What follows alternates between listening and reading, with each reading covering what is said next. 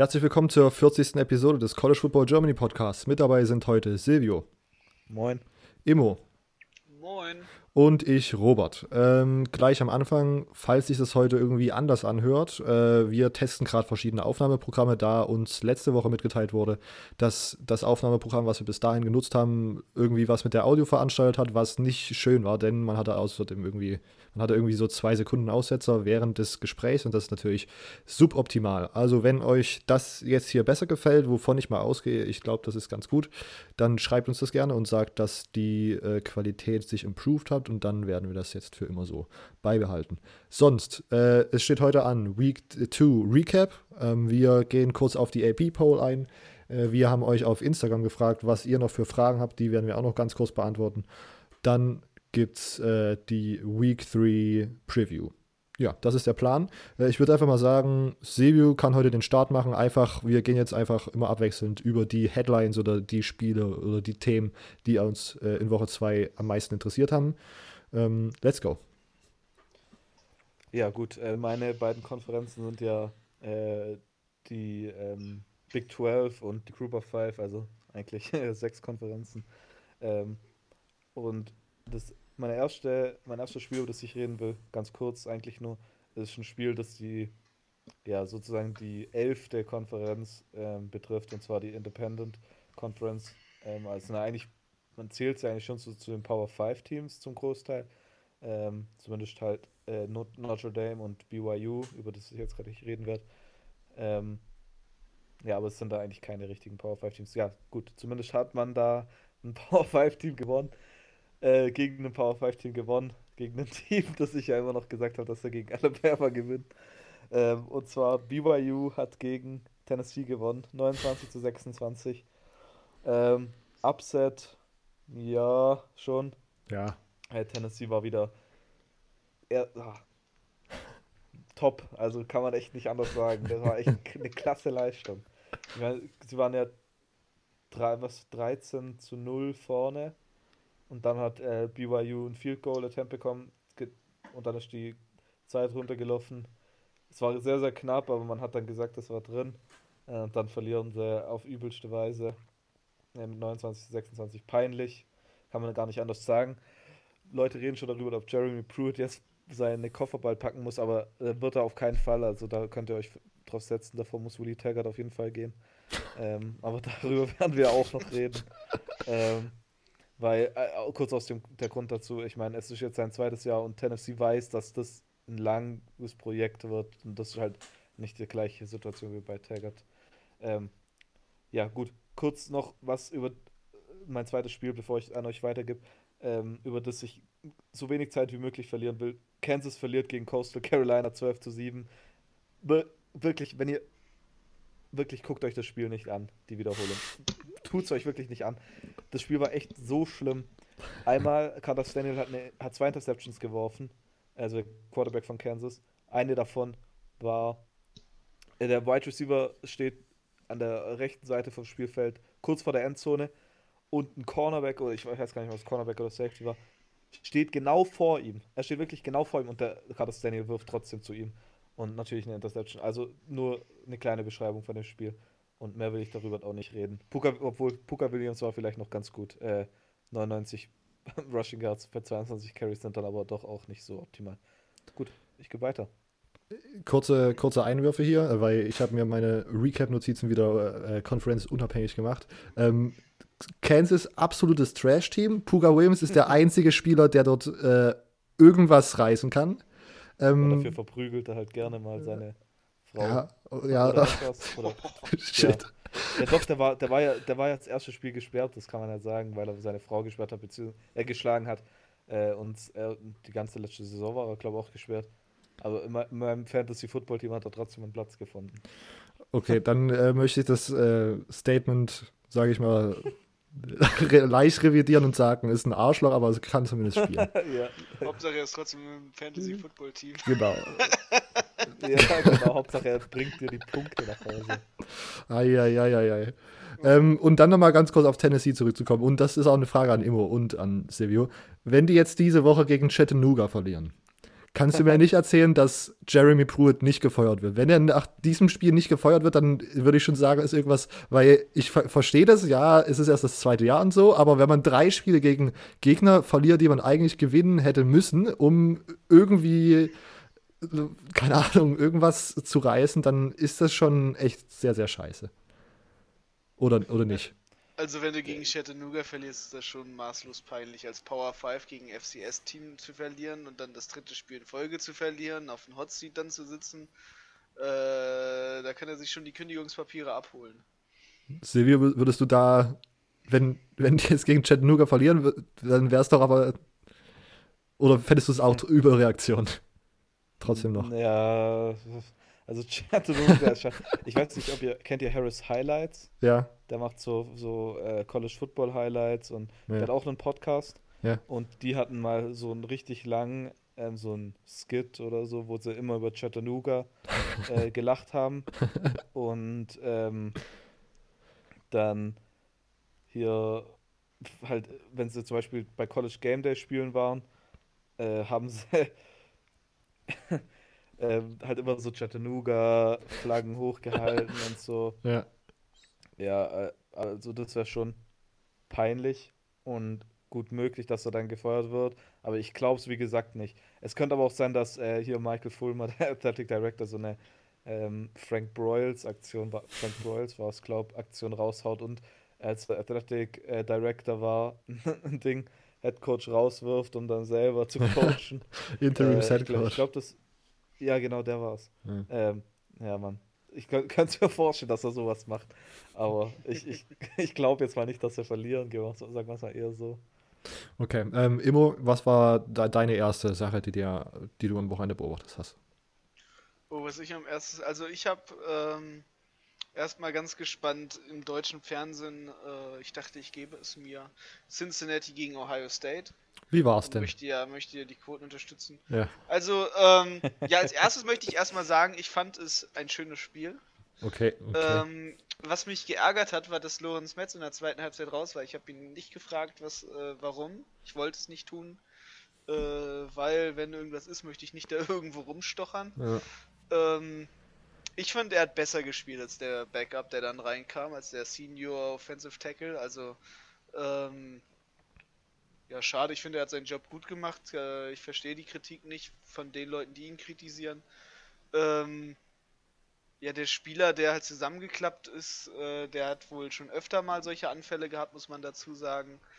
Ähm, für die das mitbekommen haben, ja, und sonst, ansonsten Justin Fields hat abgeliefert, Alter, was war das? Also, das war ja mal richtig krass, ne? Also von äh, Completion und Attempts, also er hat 20, 20 Pässe angebracht von 25, ähm, zwei Touchdowns, ist so normalerweise so für 9 Yards gelaufen, das war schon, schon krass, äh, währenddessen Cincinnati irgendwann komplett eingebrochen ist. Also am Anfang haben sie noch, also ich würde mal sagen, das erste Quarter haben sie gut mitgehalten.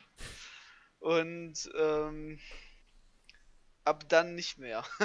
Also das zweite Quarter wurden sie einfach zerpflückt von Ohio State. Hat, also da hat vor allem Justin Fields einfach gezeigt, was er alles drauf hat und äh, warum Tate Martell transferiert ist. Äh, das war schon ein cooles Spiel. und Das ist mir halt so am Anfang aufgepasst. Ja, und dann äh, habe ich parallel irgendwann zu meinem Lieblingsteam rübergeschaltet. Uiuiuiui. Und also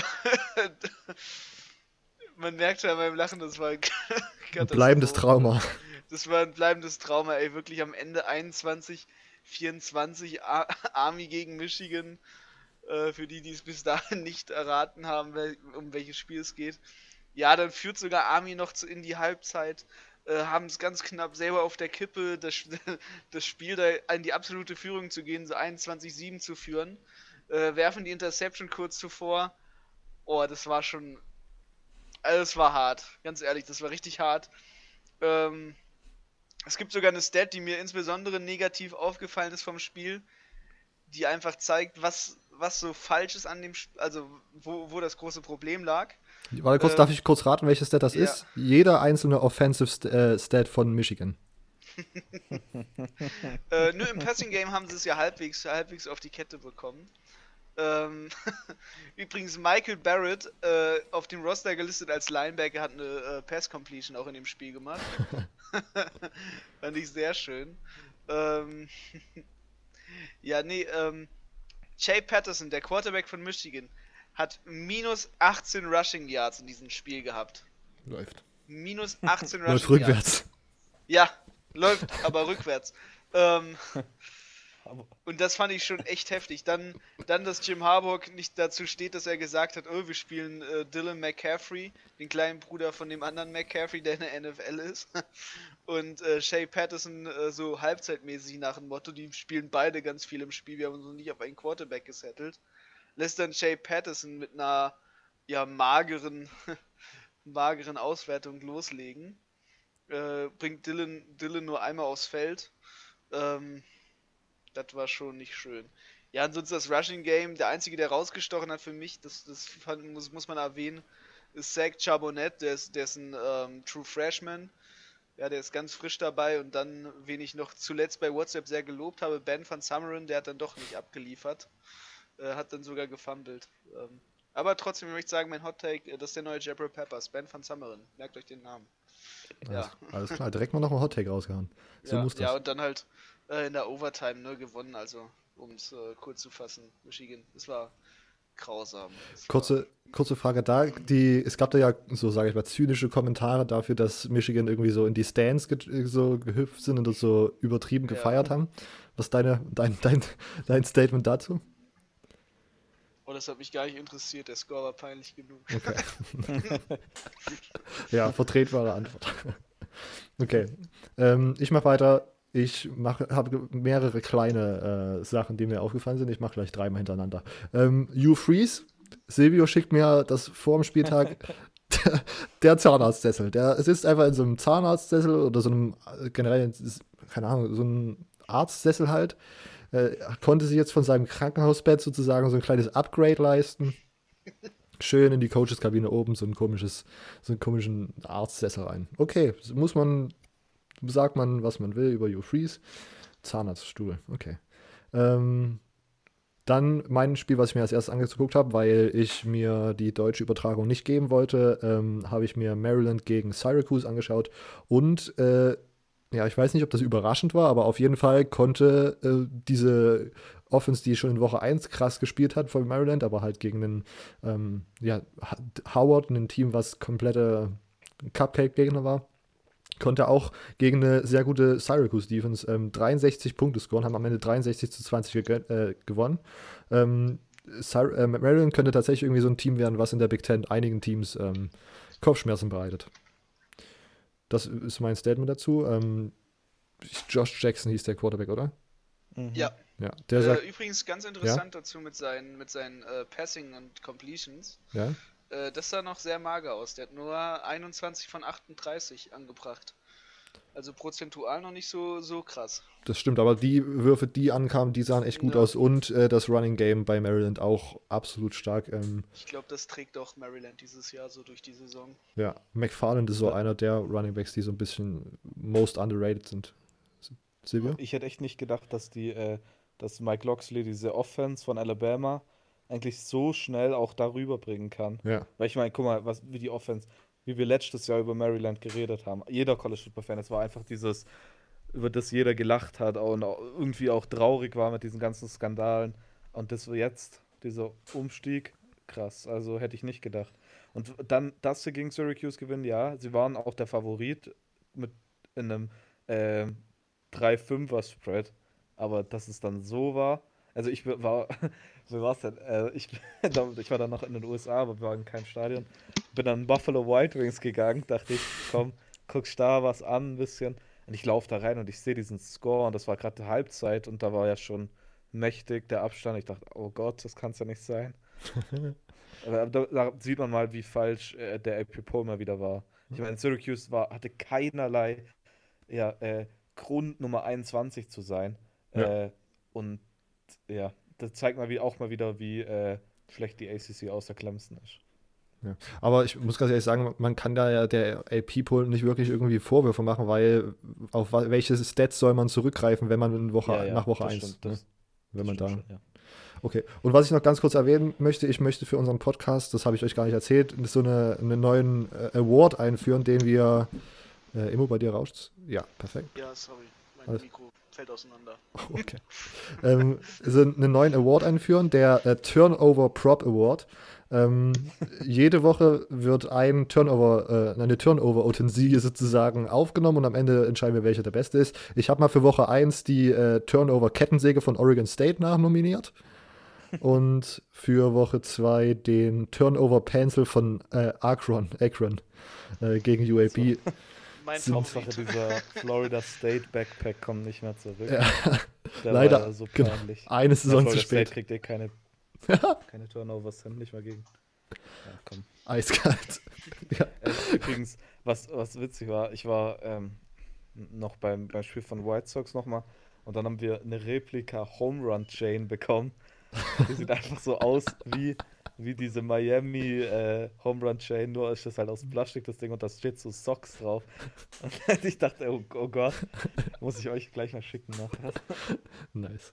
Okay, ähm, Silvio, du kannst wieder. Ah, okay. Ähm, gut, ich will kurz einen Spieler nennen und zwar Omar Bayless. Ich habe letztes Mal schon ziemlich hoch über ihn geredet, weil er da dieses eine Spiel hatte, wo er komplett abgedreht ist gegen, äh, äh, gegen SMU. 132 Receiving Yards und 4 Touchdowns. Dieses Mal war es nur ein Touchdown gegen UNLV, gegen die University of Nevada, Las Vegas. Aber dafür hat er 150 äh, Receiving Yards gehabt, 149 um genau zu sein. Also weiterhin ein Spieler, auf den man dieses Jahr ein bisschen achten soll. Dann komme ich zu meinem ersten Top 25 Team. Ähm, Boise State gegen Marshall bereits am, am, in der Nacht von Freitag auf Samstag war es. Ähm, meiner Meinung nach ein schwaches Spiel. Ich, ich habe es auch auf meiner Seite so geschrieben, dass es ziemlich enttäuschend war. Wurde dann jedoch darauf hingewiesen, dass es ja gut defensiv war, sage ich ja. Klar war es gut defensiv. Aber Football ist halt nun mal aus drei Komponenten und das ist Defense, Offense und äh, Special Teams. Und nur eine gute Defense reicht dann halt nicht gegen bessere Teams, wenn es dann mal gegen Ende der Saison hingeht. Ähm, sind trotzdem im AP Poll angestiegen auf Nummer 22. Wahrscheinlich halt einfach nur wegen der schlechten Performance von den Teams über ihn. Äh, 14 zu 7 gegen Marshall. Offensiv meiner Meinung nach zu schlecht. Henk Bachmeier, Backmeier, oder wie immer man es aussprechen will, sah in Woche 1 sehr, sehr stark aus. Diesmal passtechnisch nicht so wie davor. Zwar ja 280, über 280 Passing Yards, ein Touchdown, eine, ein Touchdown, eine Interception, ähm, ein Rushing Touchdown für 26 Yards. Ja, meiner Meinung nach nicht die Performance, die ich von ihm erhofft habe gegen Marshall. Ich meine, Marshall ist jetzt ja nicht, nicht ja, kein Top-Team, also da fand ich die Leistung gegen Florida State, da haben sie nicht anknüpfen können. Vielleicht war es wirklich nur so eine kleine Tiefwoche. Hm. Ähm, kann gut sein, also kann ich mir gut vorstellen. Und ich will auch Boise State nicht schlecht reden. Ich denke, Boise State hat dieses Jahr eine starke, wird dieses Jahr eine starke Saison haben. Äh, aber das war auf jeden Fall nicht die Leistung, die ich mir von, von Boise State erhofft habe. Und dann South Florida gegen Georgia Tech. Ich weiß nicht, ob einer von euch noch darüber reden will. Aber Nee, danke. ja, also wirklich. Ähm, Georgia Tech gegen Clemson dachten wir, ja, klar, Clemson, aber Georgia Tech könnte dieses Jahr echt besser werden. Aber jetzt hat man ja die Triple Option abgeschafft und dann kriegt man über drei verschiedene Leute, die Pässe werfen, äh, nur 76 äh, Passing Yards. Lucas Johnson, der Starting Quarterback, 45 Passing Yards bei 11 Completions für eine Interception. Äh, James Graham, äh, Freshman Quarterback, hat dann die einzigste große Completion gemacht. Ähm, ein, ein Pass geworfen, eine Completion für 20 Yards. Ähm, ja, also das war, war eine ganz komische Angelegenheit. Und auch South Florida. Blake Barnett war mal Five-Star-Recruit, war bei Bama, dann getransfert zu äh, Arizona State und jetzt zu South Florida. Letztes Jahr von Zeit zu Zeit sah er wirklich mal gut aus. Und jetzt wirft er 20 Pässe für 12 Completions, 79 Yards, kein Touchdown, keine Interception. R rennt ja für 42 Yards, war damit Top Leading Rusher.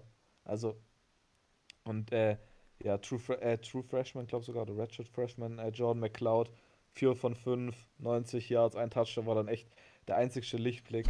Trotzdem verloren, 14 zu 10 war auch so ein Spiel wie äh, Ding hier, das Kansas-Spiel, das man sich echt nicht anschauen sollte. Gebe weiter an euch. Alles klar. Ähm, da haben wir tatsächlich bei Silvius ausschweifenden äh, Erklärung zu Boise State auch genau die Frage von äh, Noah-LP55 äh, beantwortet, die er uns auf äh, Instagram gestellt hat. Was haltet ihr von der bisherigen Leistung von Boise State? Und um das nochmal zusammenzufassen, erstes Spiel sehr gut, zweites Spiel war so ein bisschen Struggle und wir müssen gucken, wie das sich das jetzt aus, äh, wie das jetzt die Saison weiter aussieht. Silvio ist eher positiv gestimmt, stimmt's? Ja, also ich gehe jetzt mal davon aus, dass es wirklich nur so eine runter, weil, weil, das ist ja häufig so, dass wenn Teams auf einem Hoch sind, ja. dann erst runterfallen und dann sich wieder re so recovern mhm. oder ich weiß nicht, wie man es jetzt auf Deutsch sagen soll. Also, okay. Gut, ähm, dann gehen wir weiter zu Immo. Was war dein nächster Punkt? Ähm, ja, was ich als nächstes so hatte, ich äh, gehe mal kurz ein paar Spiele ganz kurz durch, die ich abklappern wollte. Einfach, ähm, es gab ordentlich was an Overtimes dieses Mal. Oh ja. Äh, vor allem in der Big Ten. Äh, so haben zum Beispiel, hat Minnesota geschafft, äh, zu wirklich zu surviven, wie, wie man so schön sagt, äh, gegen die Fresno State Bulldogs. Ja, ein Team, was es immer schafft, gerne mal so ganz knapp an den Sieg ranzukommen und es dann doch nicht zu schaffen. Ähm, ja, so war das jetzt halt bei, bei Minnesota gegen, gegen Fresno State. Ähm, ja, eine ganz okay Leistung von Tanner Morgan, dem Quarterback. Ne? Wir haben ja schon drüber vorberichtet, äh, Zach Ernex, Dad hat sich ja kurz, kurz vor Beginn verletzt. Jetzt Tanner Morgan eingesprungen, hat einen soliden Job gemacht, aber halt auch nur solide. Gegen andere Teams musste halt nochmal ein ordentliches Stück höher. Ja, dann äh, teilweise negative Rushing Yards im, im Rushing Game. Es war halt, also es war halt schon ein Spiel, wenn du dann mal guckst auf die Stats von Minnesota, warum sie es denn überhaupt in die Overtime gebracht haben. Äh, war nicht so, so schön. Ja, ansonsten halt. Nebraska hat es noch geschafft, in die Overtime zu kommen, dann, äh, um dann mit einem Field Goal gegen Colorado zu verlieren. Dieses Spiel, Alter. Äh, das war, ey, das, also das war wirklich ein Spiel, da habe ich mir gedacht, so, Alter, come on. So, äh, Adrian Martinez, der hochgepriesene Mann, bringt da 10 Pässe nicht an von 26, also nur 16 Completions. Ähm, boah, das war echt so. das war ein Spiel wirklich. Also es war, war schön zu sehen. Ähm, meiner Meinung nach. Andere sagen ja was anderes. Aber es war eigentlich, ja, halt ein Overtime-Game, ne? Ist äh, schon ja, der, der, der Fakt, dass einfach Colorado an der eigenen vier Jahre lang einen Flea Flicker callt, absolut legendärer Call, der dann zum Touchdown. Also, das ist wirklich diese Sache. Und dann exakt einfach bei der nächsten Possession von Nebraska machen die einfach irgendwie so einen 75-Yard-Run, Touchdown. Alter, das ist einfach komplett. Dieses Spiel war komplett außer Kontrolle. Ja. Ja, es war einfach so random, finde ich. Naja. Also das, das, war, das war das, was mich an diesem Spiel so schockiert hat. So, weißt du, du denkst, es passiert nichts, die kriegen so einen Spielfluss rein, auf einmal Boots es geht ab und äh, alles geht irgendwie und äh, James Stefano, der äh, zweitälteste College-Spieler, macht mal wieder ein paar Field Goals und all, all sowas. Ja, der Kicker von Colorado ist irgendwie schon 34 übrigens. Und aus Australien, um es noch ja, komischer zu machen. Die, die Australier sind immer so alt, auch dieser dieser ja, Panther von Miami, der Jawohl. ist, doch, ja. der ist doch, aber der, der, ist doch der Freshman oder so. Ja, ja, nee, der, ist, der, ist, der war ein Jahr am Junior College, der Panther von Miami. Achso, der, okay. ich dachte, aber der voll ist auf jeden Fall noch was Niedriges. Ja, ja genau. Aber der ist, der ist ja sowieso mein Liebling. nee, ansonsten, hm. ähm, ja, jetzt neben den Overtime-Spielen, um mal von den Panthers von Miami wegzulenken, auch wenn der geile Tattoos hat. Doch, doch ein, eine Sache habe ich schon mal erzählt, der hat ein Tattoo-Studio auf Bali bevor ja. er Panther geworden ist. Ähm, so, um mal was, auf was anderes zu kommen. Äh, ich habe natürlich natürlich ein bisschen wieder geguckt, äh, wo spielen denn die Deutschen, wo spielen denn die Deutschsprachigen und die Europäer alle zusammen. Äh, das ist bei Buffalo. Und die haben dann gegen, gegen Penn State gespielt. Ähm, ja, das war, also bis zur, bis zur Halbzeit war das ein spannendes Spiel. Ähm, so muss man das ja mal sehen, ne? Also, die haben wir sogar zurückgelegen, Penn State. Ähm, gehen also in die Halbzeit mit einem Rückstand ähm, von 10 zu 7 war das. Und äh, kommen dann aber aus der Kabine raus. Wahrscheinlich haben die ordentlich den Arsch voll gekriegt, muss man mal sagen. Ne? Äh, also erstmal liegt Penn State 10 zu 7 zurück. Du denkst dir, Alter, was geht denn jetzt hier ab? Es wird noch verrückter. Äh, alle Teams spielen irgendwie, wie sie wollen, aber nicht so, wie man es erwartet. Und äh, dann kommt Penn State Buffalo und ähm, Buffalo macht da die, die, die Scheunentore dicht. Und dann kriegen die, haben die aber wahrscheinlich, also ich, ich gehe mal davon aus, dass Penn State so richtig den Arsch folge. Also so eine richtig klassische Ansage in der Halbzeit, in der Kabine. So ein Ding so wie bei äh, Last Chance You, wo da in der ersten Season der, der Headcoach immer komplett ausgerastet ist und da die Kameraleute am liebsten rausschmeißen wollte. So viele Schimpfwörter sind da geflogen. Und äh, danach hat Penn State absolut aufgedreht und Buffalo hat so gut wie gar nichts mehr auf die Kette bekommen, außer ein Field Goal. Äh, und haben dann auf einmal 45-13 verloren, nachdem sie eigentlich geführt haben. Also, das war schon krass. Also, ich glaube, entweder, entweder durften alle Backups irgendwie mal so ein bisschen Spielzeit kriegen oder man, man ist so arrogant ins Spiel reingegangen. Ich weiß es nicht. Also, oh, das war schon, schon heftig. Also, das war, da war gar nichts mehr bei Buffalo am Ende. Das war, das war krass. Ja, und warum ich es natürlich geguckt habe, ähm, ja, deutsche Spieler beteiligt, Fabian Weiz. Ähm, dementsprechend habe ich mir das angeguckt. Er hat leider jetzt nicht einen Tackle gemacht. In den Special Teams war er mal drauf, durfte man mal sehen. Ähm, Jordan Avisse von der, also der Franzose hat auch nur Special Teams gespielt. Hat man nichts äh, großartig gesehen. Ja, aber ich habe es mir angeguckt, war ein, war ein schönes Spiel, vor allem die zweite Halbzeit, wo dann Buffalo mal auseinandergenommen wurde. Das war schon, das war schon heftig. ja. Ähm, ja, so das äh, war das. Ansonsten äh, aus der Big Ten hätte ich noch ein Spiel, aber ich glaube, da kann Silvio mehr erzählen, äh, dass er so ein paar Spartaner gemacht habe. okay, äh, dann, okay, der Reihenfolge mache mach ich nochmal schnell was, dann kann Silvio gerne zu Washington, äh, Michigan State nochmal Stellung beziehen. Ähm, was denn? Nichts. Nichts? Kann ich schon machen. Okay, aber ich, mein... ich habe auch eine These, die ich gerne teilen wollte nachher. Oh, ja, bitte. Also ich, dann mache ich sie jetzt gleich als erstes, weil ich eure Reaktion ja. jetzt gerade. Wir sind gerade dabei. Ähm, wie viele Punkte in der erst, äh, in der, im ersten Quarter, äh, Silvio? Ähm, wie, ich hab's mir gerade Irgendwas mit 30, oder? Ja. Was? Wie viel Michigan State gescored hat? Ja. Im ersten Quarter? Mhm.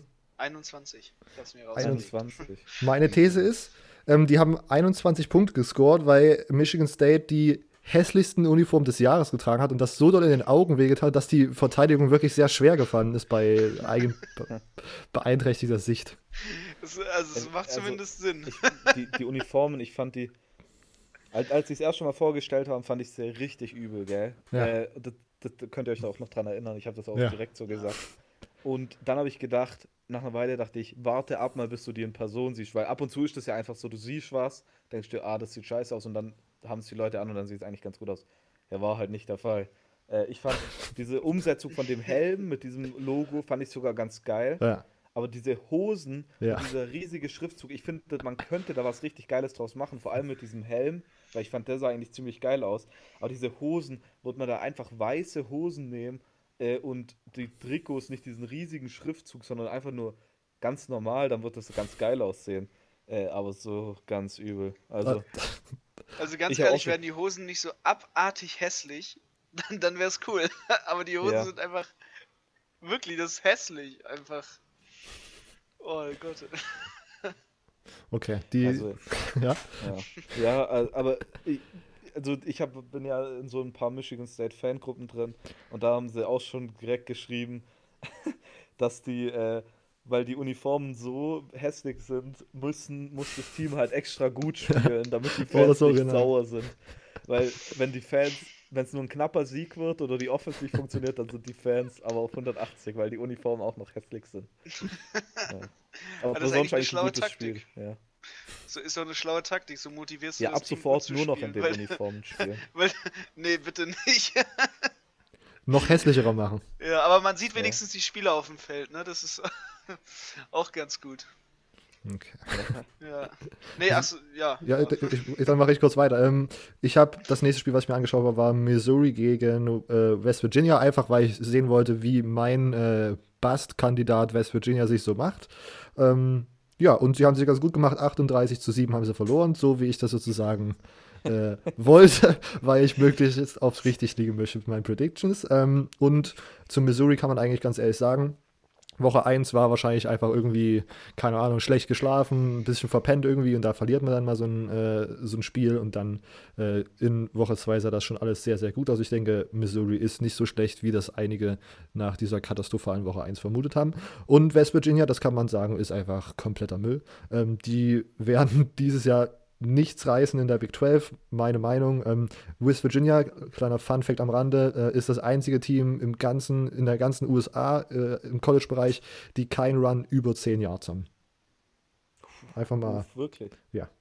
Einfach mal diesen Fact raushauen. Genau, und sonst habe ich mir noch aufgeschrieben, Michigan äh, ist das erste Team, was mich komplett enttäuscht hat. Einfach nicht, weil ich irgendwie mit denen sympathisiere oder ähnliches, sondern weil ich die als Number 4 Team äh, in der Preseason gerankt habe in, in die Playoffs. Das war der erste. Washington. ja, genau. Das zweite Team war dann Washington, wo ich einmal so ein bisschen hier aus der, aus der Linie getreten bin und gedacht habe: Leute, Pac-12, die sind so underrepresented. da muss doch einmal ein Team gut sein. Und dann denke ich mir: Ja, Washington ist es. Und dann, nein, doch nicht, denn man verliert 20 zu 19 gegen äh, California in einem Spiel, was irgendwie bis 10 Uhr deutscher Zeit gedauert hat, was auch immer das ist, mit, mit Weather-Delay und so. Ähm, naja, das, das waren so meine Enttäuschung sozusagen. Das ist wie Hawaii-Spiele gucken als Amerikaner, ne? Ja, ja, genau. Ja. Diese ganzen Memes so, "Ah, ich mu- musste wach bleiben. Warum denn das? Für Hawaii. Für mein F F Football Pick'em Game. Was bei, was das ich, Hawaii-Spiel hat ja um 5 Uhr deutscher Zeit, glaube begonnen, weil das hat bei Ja. mir in Chicago um 10 Uhr begonnen. Und, und zweieinhalb Stunden danach hat dann das äh, Washington-Spiel wieder angefangen. äh, also das, das ging da schon gegen das Ende hin. Ähm, Ist eigentlich ganz Ja. angenehm dann, ne? Ganze Woche Football gucken, keine Pause. Hawaii macht ihr immer Ja. was. Die, die Frage, die ich zu Michigan noch hatte, ist, also das hat mich wirklich einfach so frustriert, dass ich nicht mal richtig weiß, könnte jetzt noch in die Playoffs, gewinnen die überhaupt gegen äh, Ohio State, die bis jetzt ja noch nicht wirklich eine Schwäche gezeigt haben, äh, vor allen Dingen offensiv. Und äh, kann man überhaupt in zwei Wochen gegen Wisconsin gewinnen, weil die haben auch rasiert bis jetzt. Ja, Was- na klar. Okay, Also, Silvio? also meine These dazu, ich habe ja, von, ich habe ja gesagt, dass äh, ich nicht glaube, dass Michigan gegen Ohio State gewinnt, aber die Rivalitätsspiele haben immer andere Gesetze. Ich meine, das, das, ja, das hört sich so 0815 an, das sagt jeder, aber das ist halt so. Ja. Kann, du kannst ja nicht sagen, Michigan State war vor, vor zwei Jahren scheiße und dann haben sie auf einmal gegen Michigan gewonnen, auch in einem ekelhaften Spiel. Aber das ist halt, diese Spiele, die kannst du halt nicht vergleichen mit normalen Spielen. Aber Wisconsin, da glaube ich wirklich nicht, dass sie da gewinnen, vor allem wenn sie so weiterspielen. Ich meine, erster Play gegen Army ist ein Fumble von Sh- Shaw Patterson. Was war der erste Play, als ich im Stadion war gegen Middle Tennessee? Ein Fumble von Shaw Patterson. Das kann es ja nicht sein.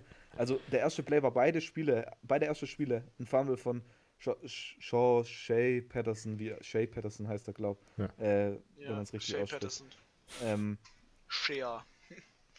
dann, ich weiß nicht, wenn das jetzt nächste Woche auch mal so weitergeht, dann. Ja, aber ich weiß noch, äh, kurz vorhin hat Imo auch, glaube gesagt, mit Dylan McCaffrey. Äh, Imo Mhm. war ja letztes Mal der Aufnahme nicht dabei. Ähm, als ich im Stadion war, sofort nach dem Fumble haben die Leute angefangen äh, zu buhen und haben gesagt, bring in Dylan und so. Und dann war er auch mal drin.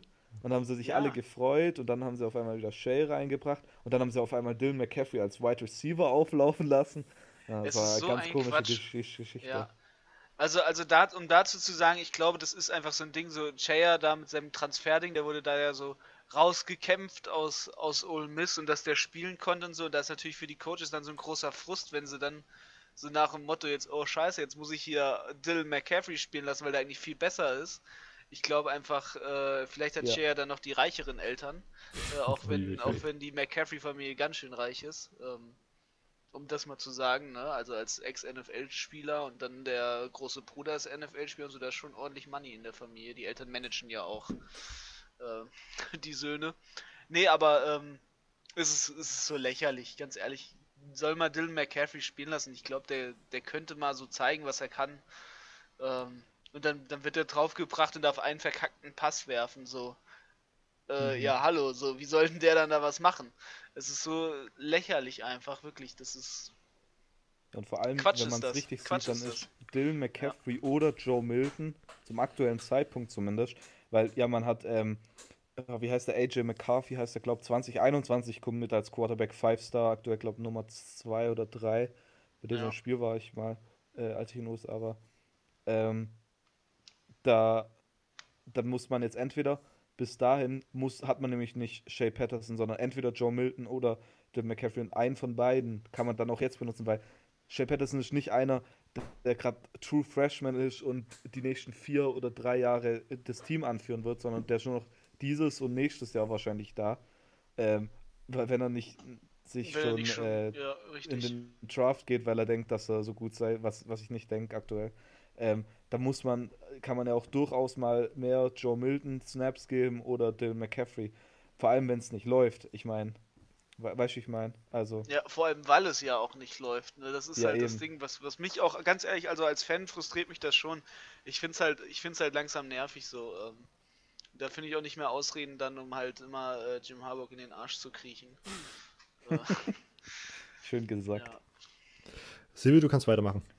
Okay, sagen, reden wir mal kurz über Michigan State. Ja. Äh, klar, Western Michigan nicht der, der Top-Gegner. Ähm, ich weiß übrigens jetzt, warum das Stadion in Western, bei Western Michigan immer so mit Wasser überläuft. Ich bin da nämlich, als ich, ich glaube, ich habe es schon erzählt, äh, als in der letzten Folge. Ich äh, wiederhole mich jetzt aber halt nochmal. Äh, das ist einfach, ich, ich bin dann mit dem Zug vorbeigefahren, als ich zurück nach Chicago gefahren bin. Und das ist einfach auf dem Flach, äh, da ist die Straße und auf einmal geht das zack runter.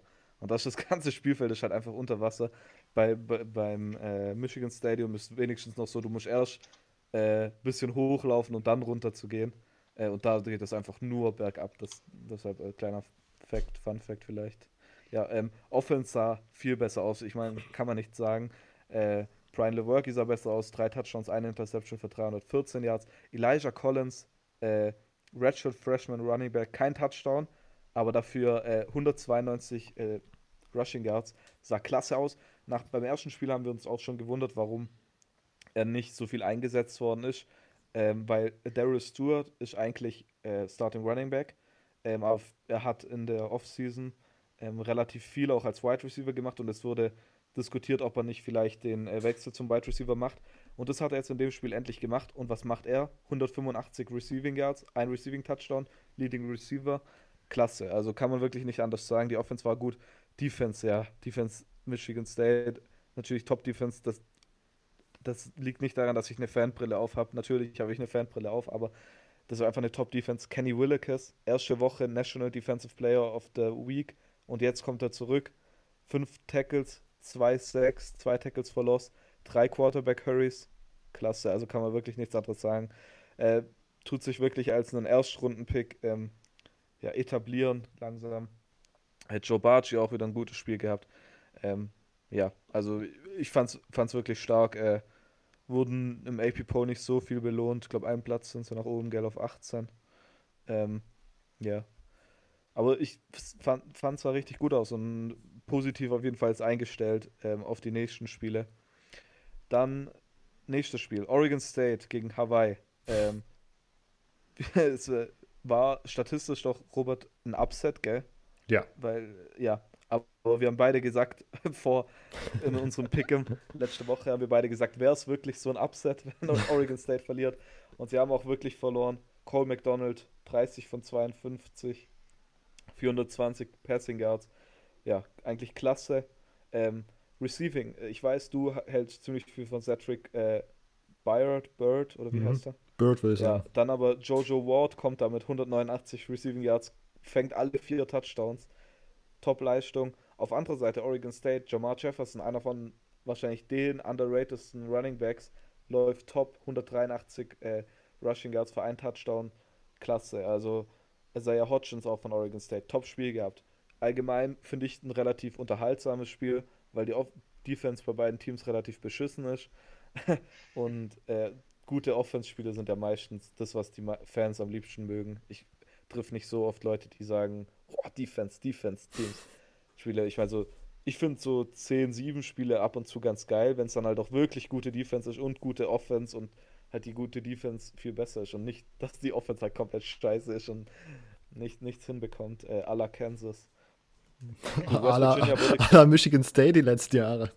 Ja, Michigan State hat gestern Aber nur die 51 letzten Punkte Jahre. gemacht. Äh, Okay, jetzt ein Gut, äh, West. Virginia kurz anschneiden, ja, war beschissen, kann man gar nicht mehr sagen. Jack Allison kommt rein, macht eine Completion für vier Yards, wirft dann eine Interception, wird wieder ausgewechselt. Läuft. Äh, Austin Kendall wurde, Austin Kendall war, war sogar in Heisman-Dingern drin, gell?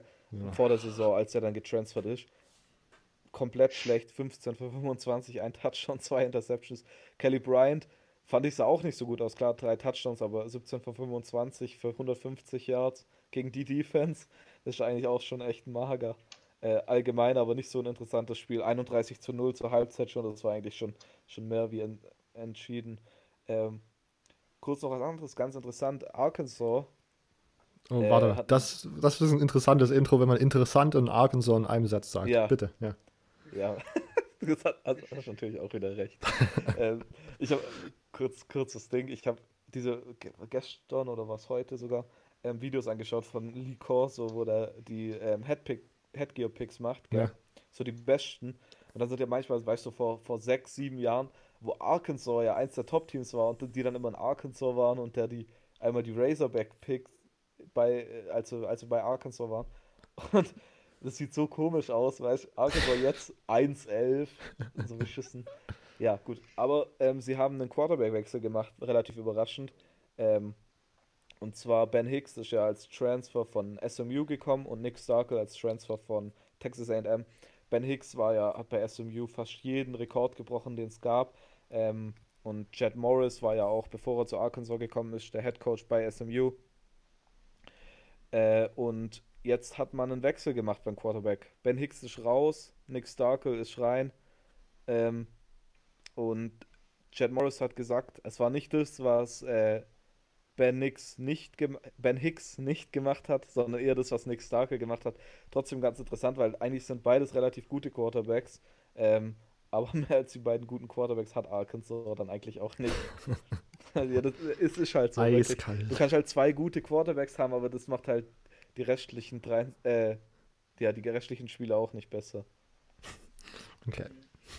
ähm, Ja. ja. Ja, es ist doch so, oder? Ja, doch, Ja, ja, Ja. würde ich zustimmen. danke. Okay, ähm, Immo, hast du noch was oder bist du schon durch? Ähm, ich habe jetzt noch die ACC. Ähm, äh, ich habe zum einen, einen einmal ganz kurz, um es anzuschneiden, äh, Virginia das Game äh, gegen William and Mary. Da haben sie 17 äh, 52 gewonnen. Da kann ich nur erwähnen, unsere Jungs haben leider nicht gespielt. Äh, deswegen, aber ich wollte es trotzdem mal anschneiden für all die, die die es interessiert. So, oh, hat, hat jetzt Luke Wendt schon gespielt oder so? Nee. Aber äh, ich kann sagen, die Quarterback-Performance von Virginia war eher halbwegs grottig. Ähm, ja, äh, Ja, Bryce so Perkins. Bryce Perkins hat äh, 16 von 26. Ähm, ja. Ja, ich sehe immer nur, dass er mir gute Fantasy-Punkte macht und da Ja. bin ich erstmal Zwei Red dir nicht falsch. Das ist Genau. Starting Quarterback beim Fantasy Football. Genau in der Hörerliga. Zwei Interceptions, Ja. sage ich mal. Also drei Interceptions insgesamt von Virginia, das war nicht so. Ja, halt äh, Florida State, äh, braucht man Oh, nicht oh drüber mein Gott. reden. Doch, wir müssen etwas drüber reden. Ey, wenn man so peinlich äh, gewinnt, dann Gott bewahre, ne? Also mit so einem verkackten Extra-Point, So, ich möchte gerne, ich möchte gerne mal kurz zu. verhauenen Field Goal, das ist schon, oh, das ist schon hart. Vor allem so gegen so ein Team wie Louisiana Monroe, ähm, oh, äh, ich, eigentlich, eigentlich will ich gar nicht so viel dazu erzählen, weil es einfach grausam schlecht war. Jetzt mal, jetzt mal ganz im Ernst halt, ne? Also die, also Blackmans Performance war ja jetzt nicht allzu schlimm. Aber ähm, teilweise da, wenn, wenn man jetzt dieses eine Bild gesehen hat, wo sich dann der Receiver falsch rum aufstellt, ich weiß gar nicht, was, was echt oder nicht. Ich habe das Spiel leider nicht Foto? live geguckt. Ich, ich kenne nur das Foto, es kann auch, also Ja, ich habe es bisher nicht videotechnisch es, beweist. es, war, es war echt, aber heute kam irgendeine, irgendeine Pressekonferenz, Info, Interviewfrage raus, wo dann der Offensive Coordinator nochmal aufgeklärt hat, warum das so gemacht werden muss. Also Ja. es war irgendwie gewollt. Also es war ge- gut. Das, das äh, wollte ich nämlich gerne mal rausfinden, weil ich das einfach so bescheuert fand, jetzt mal äh, ganz fies gesagt. Das ist, äh, oh, das war schon heftig. Ja, ich weiß nicht, also eigentlich ist ja nur die Defense schlecht gewesen. Jetzt mal ganz Nur. fies gesagt. Ja, ich meine, wenn Ähm, die Offense ja, gegen also UL wenn- Monroe nicht ja. läuft, dann muss ich echt Also was fragen. die Offense, die Offense hat ja 45 Punkte gemacht und eigentlich ist 45 Punkte machen echt gut. Aber wenn du 44 Punkte dann noch reinkriegst und mit einem Punkt Unterschied gewinnst, dann ist alles nicht mehr so gut. Ähm, dementsprechend äh, crazy. So, äh. Okay, ich möchte, wir müssen leider noch mal ein bisschen, äh, noch ein bisschen intensiver drauf eingehen. Als erstes würde ich gerne meine These teilen. Ähm, Florida State hat das Spiel nicht gewonnen, sondern sie haben das Spiel nicht verloren. Was würde dir zustimmen? Das finde ich eine sehr gute Antwort. Ja, das finde ich eine sehr gute Begründung. Okay, ähm, dann habe ich ja äh, auf Instagram wieder die Frage gestellt, was sind Takes, Fragen und äh, ja, generell Kommentare zu Woche 2, die wir im Podcast besprechen müssen. Ähm, drei Kommentare kamen zu FSU. Wir haben offensichtlich eine relativ breite Fangemeinde von Florida State. Erste Frage, was hat FSU getrunken? Volkos, nach Woche 1 äh, wär, war ja die Antwort nicht sehr viel. Versteht ihr, weil die nicht hydrated? Ja, ja. Okay. Äh, sie haben Zielwasser getrunken, haha, was, was gerne äh, Menschen über 30 ja sagen. Okay. Äh, Zielwasser. Das, ja, deswegen ja. hat äh, James Blackman drei äh, mehrere pa Pässe geworfen, drei Touchdowns gemacht, aber auch zwei Interceptions. Also er hat nur in der ersten Halbzeit Zielwasser getrunken. Hat nicht lange angehalten, der Zauber. 30, 40, nein, er hat schon eine gute, er hat schon, er hat schon gute, gute äh, Completions okay. gehabt. Wieso spielt äh, FSU so derbe mies? War, glaube ich, die Antwort, weil die Defense anscheinend in der zweiten Hälfte einfach nur geschlafen hat auf dem Feld. Weil man Willy Taggart ordentlich gefeuert werden sollte. Okay. Also wirklich, wenn Willy Taggart dieses Jahr nicht rausfällt, dann müssen die jetzt wirklich schon noch ein paar riesige Spiele gewinnen. Also das war ja wirklich peinlich. Ich meine, wenn, wenn ich das jetzt Spiel anschaue und ich analysiere das als ähm, Athletic Director und bewerte die Dinge, dann sehe ich das als Niederlage. Ich meine, man hat gewonnen, weil UL Monroe ein Field Goal nicht gemacht hat. Ich, ja. weil, weil, eigentlich hätte man das Spiel, wenn man es richtig sieht, verloren. Ja, das, das Field Goal muss man eigentlich machen. Ja. Weil es ist jetzt ja nicht so, ja, man hat das Spiel dann in der Overtime gewonnen. Nein, man hat das Spiel in der Overtime verloren und hat eigentlich den Sieg geschenkt bekommen, um es richtig zu sagen. Wirklich. Weil, also für mich ist das jetzt, man holt Willie Taggart von Oregon. Ich meine, das ist jetzt auch nicht so, dass man einen First-Time äh, Quarterback Head Coach holt von, äh, als der davon Coordinator war und man macht das als Projekt, sondern nein, man holt Willie Taggart als Riesending, als Ersatz für Jimbo Fischer und dann sowas als ersten das ist Sieg ganz von der große Saison. Ankündigung. Ja. ja. Okay, dann okay, ich, ich finde es ein bisschen gerade ein bisschen traurig, dass wir so hart ranten, aber was soll man machen bei so einem Spiel? Und dann äh, die Frage von JD, der war, den wir schon als Gast hier äh, begrüßt haben für die Florida State, Florida State Preview, ähm, fragt, wie kriege ich Devin James und Talvin Smith für dieses äh, Jahr zurück zu FSU? Oh, ja. meine, meine Antwort wäre, meine Antwort wäre, man braucht einen DeLorean und einen Fluxkompensator reist dann einmal nach 2010 und einmal nach 2016, kidnappt die beiden und stellt sie dann morgen, äh, diese Woche aufs Feld. Also ich, ich wollte aber eigentlich noch kurz was sagen zu Florida State. Ja, mach, sag und, bitte, was du siehst. Und zwar, ich, ich fand's äh, witzig, weil wir haben ja, ähm, du, beziehungsweise du hast über Instagram gefragt, Robert, ähm, welche Spiele für euch die Spiele, die besten Spiele vom Wochenende sind. Und so viele sind zu uns gekommen, haben gesagt, ja, UL Monroe gegen FSU, JD hat's gesagt, guckt euch das Spiel an. Und dann, dann weil ich habe das, Spiel halt, ich hab das Spiel natürlich nicht angeschaut. Ich meine, das, das, Spiel hat mich auch keinerlei ähm, interessiert. UL Monroe ist jetzt kein geiles äh, Team und FSU sah halt auch echt nicht so geil aus.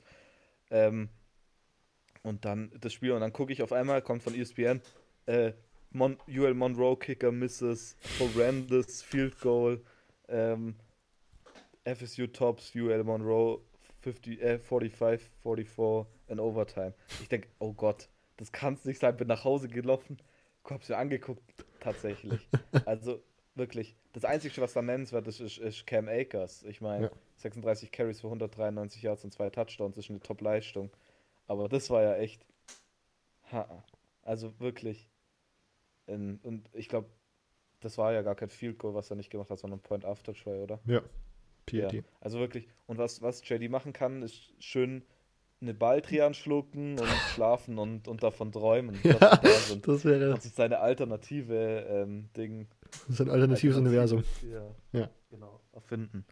Das ist die einzigste Möglichkeit.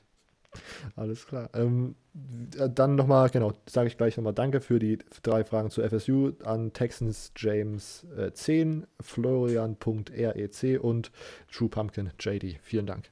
Ähm, äh, Emo, warst du schon durch oder hast du noch was? Du, Ähm, sonst mache ich einfach weiter kurz. nö, ich habe also. Okay. Ich habe halt jetzt noch ein Spiel, von dem ich berichten könnte, aber das spare ich mir mal noch ganz kurz auf. Ähm, genau, ich gebe jetzt einmal kurz an Vergangenheitsrobot ab zum Preview, äh, zur Review von Miami äh, UNC äh, mit unserem Gast äh, Hogan. Hogan, CFB Hogan auf Twitter. Bitteschön.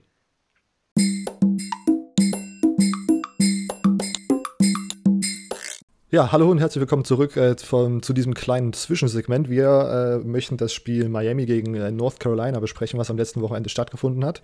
Ähm, bei mir ist Hogan Hallo. Beziehungsweise Felix. Ähm, man kennt ihn vielleicht so vom deutschsprachigen äh, Twitter, College Football Twitter-Raum. Ähm, CFB Hogan ist da dein Kürzel, stimmt's? Genau. Genau. Äh, und äh, genau, ich habe ihn zum Beispiel als erstes ähm, sozusagen äh, wahrgenommen, als er äh, vor der Saison bei äh, Peter Schindler im äh, The Sports Observer Blog ähm, diese Miami gegen Florida Preview geschrieben hat. Und das hat mir schon ganz gut gefallen. Und dann habe ich gesehen, dass er relativ aktiv und mit viel Emotion über das Spiel am Wochenende getwittert hat. Und da habe ich gedacht, das könnte man doch noch mal kurz als Audiosegment festhalten. Mhm. Okay, ähm, genau, dann ist die, meine erste Frage, ähm, das Spiel ging 25-28 aus und viele Leute haben wahrscheinlich eigentlich vermutet, dass auch wenn UNC in Woche 1 schon recht gut gespielt hat, dass das zumindest eigentlich ein Sieg für Miami sein müsste, vor allem mit der ähm, Bye-Week zwischen dem äh, ersten und zweiten Spiel für Miami. Ähm, was, woran woran lag es, dass sie am Ende dann doch verloren haben? Ähm, ja, man muss, man muss das so sehen, in North Carolina darf man nicht anhand der Vergangenheit jetzt äh, beurteilen. Das ist ein neues Team, muss man ganz klar sagen, mit einem neuen Quarterback, mit einem neuen Head Coach, ähm, die deutlich disziplinierter spielen, die deutlich besser spielen und die auch, äh, das hat man schon gegen South Carolina gesehen, ähm, von dem mentalen Aspekt und vom kämpferischen Aspekt her ein sehr gutes Team sind äh, und ein sehr toughes Team sind. Gegen South Carolina waren sie schon 20 zu 9 hinten im vierten Viertel, haben äh, w- auch wichtige Plays äh, in sehr kritischen Zeitpunkten gemacht, äh, Interceptions äh, abgefangen und Big Plays selbst forciert und damit auch gewonnen. Und dasselbe war in Miami von Anfang an der Fall. Also Miami hat äh, das erste Viertel sehr verschlafen. Da stand es nach dem ersten Viertel direkt 17 zu 3, während North Carolina äh, aus allen Rohren gefeuert hat. Quarterback war nach dem ersten Viertel äh, 6 von 7 für 122 Yards und einen Touchdown. Und das, äh, da konnte Miami am Anfang überhaupt nichts mit anfangen. Die Offense hatte überhaupt noch keinen Fuß gefasst. Das war alles sehr konservativ. Kurze Pässe und es war kein Rhythmus drin. Ähm, ja, und das hat sich dann erst so im zweiten Viertel angefangen zu steigern. Aber auch hier ist dann halt äh, das Problem so ein bisschen, ähm, dass man Drives, die man hatte und die man auch lange gut äh, gehalten hat, wo man den Ball gut bewegen konnte, nicht beenden konnte. Man hatte vier Red Zone Drives, habe ich mir mal aufgeschrieben jetzt äh, zwischen dem zweiten und dritten Viertel. Da bist du an der North Carolina 8, da kommst du nicht äh, in die Endzone rein und dann verkickt der Kicker noch ein Field Goal. Dann bist du an der 2 und kriegst den Ball nicht rein, musst fürs Field Goal gehen. Dann bist du endlich mal an der 4, dann schaffst du es endlich mal einen Touchdown zu machen und dann bist du an der 19 und hast einen Turnover und Downs. Ähm, dementsprechend war es einfach nicht sehr effektiv und auch nicht besonders effizient, wie da, wie da gehandelt wurde. Und wie ich bereits anfangs angesprochen habe, der frühe Start, der war ziemlich bitter, wenn man im ersten Viertel direkt mit 14 Punkten hinten liegt. Das ist nicht so einfach und ja, also es war, es war ein unglückliches Spiel, unglücklicher Spielverlauf. Mhm. Und äh, ja, ich habe das schon so ein bisschen angefangen äh, in der Anmoderation. Ähm, viele Experten beziehungsweise auch äh, ja, Fans generell, ich habe hab das Gefühl gehabt, vor dem Spiel war das generelle Gefühl, ja, äh, das sah schon nicht schlecht gegen äh, Florida aus in Week Zero. Und wenn man jetzt eine Woche äh, Zeit hat, sozusagen durch diese Bye Week, da die O-Line und äh, alles, was noch nicht so ganz geklappt hat, ähm, irgendwie zu adjusten, dass man da zumindest den ähm, der den Win irgendwie rauskitzeln äh, können sollte. Hättest, warst du auch mit dieser Erwartung daran gegangen? Ähm, ja, schon ein bisschen. Ähm, das ist auch der Anspruch von der Uni und von den Spielern selbst, dass man das, das dieses Spiel gewinnt. Und äh, hat halt einfach nicht funktioniert. Es waren einfach zu viele unglückliche Plays da, zu ganz schlechten Zeitpunkten, wo North Carolina eben disziplinierter und äh, situationsbezogen auch besser gespielt hat. Äh, an sich kann ich der, kann ich dem Team eigentlich keinen Vorwurf machen, weil wenn man sich so die Yards-Statistiken anguckt und insgesamt, dann gibt es vielleicht zwei Bereiche, wo man dem Team ganz klar sagen oder in, wo man ganz klar sagen kann, ähm, das Team war nicht gut genug. Und das ist einmal bei Third Down, da waren sie drei von elf. Ähm, und dann insgesamt, äh, dass sie zu undiszipliniert waren, dass sie zu viele äh, Penalties begangen haben. ich glaube, ähm, ich habe das hier irgendwo stehen, ich habe mir ein paar Notizen gemacht. Ich glaube, äh, North Carolina war, hatte eine Penalty für 5 Yards und Miami hatte, glaube ich, 5 für 60 oder 5 für 75 sogar. Und das ist zu, das ist zu viel und das, äh, das, das waren dann halt auch Penalties in dummen Situationen.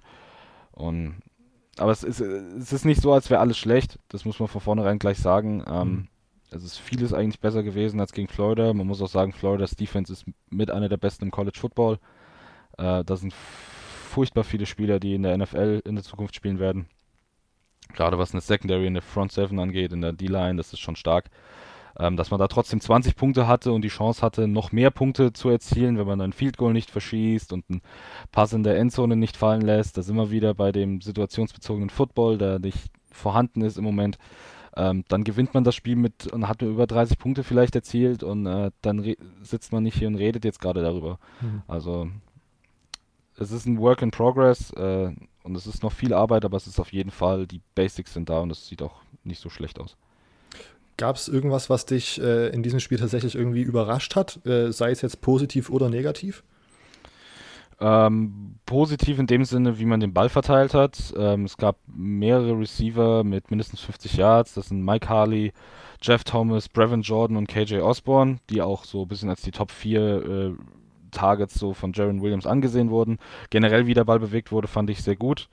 Ähm, das war positiv eine sehr gute Überraschung, dass man gesehen hat, okay, man hat Waffen, man ist gewillt, sie einzusetzen, man ist gewillt, den Ball auf verschiedene Arten auch zu verteilen.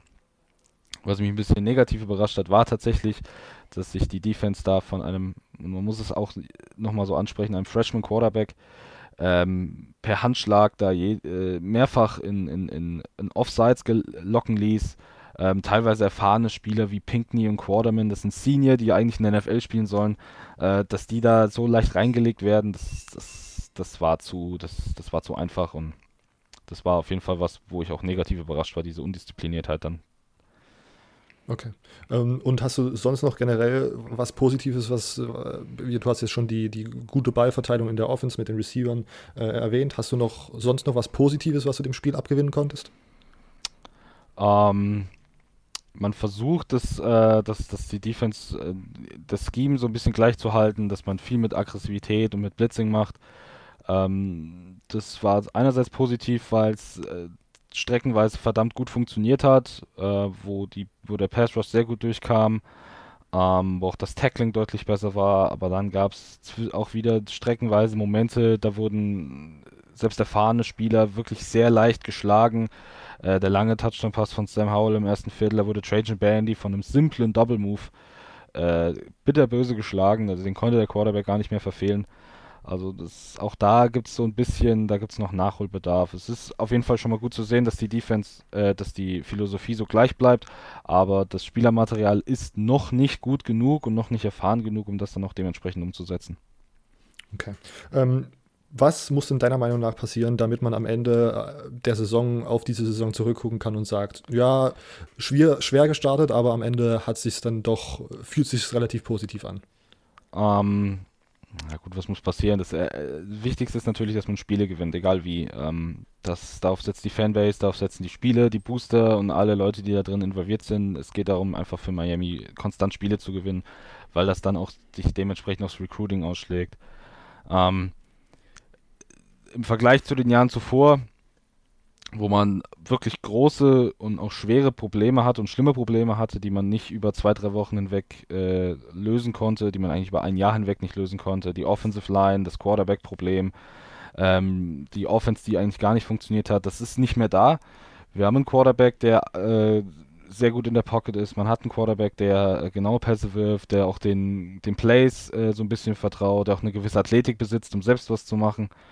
Ähm, und man muss einfach situationsbezogen einfach noch ein bisschen besser und disziplinierter Football spielen. Weniger Penalties, bei Third Down ein bisschen besser sein.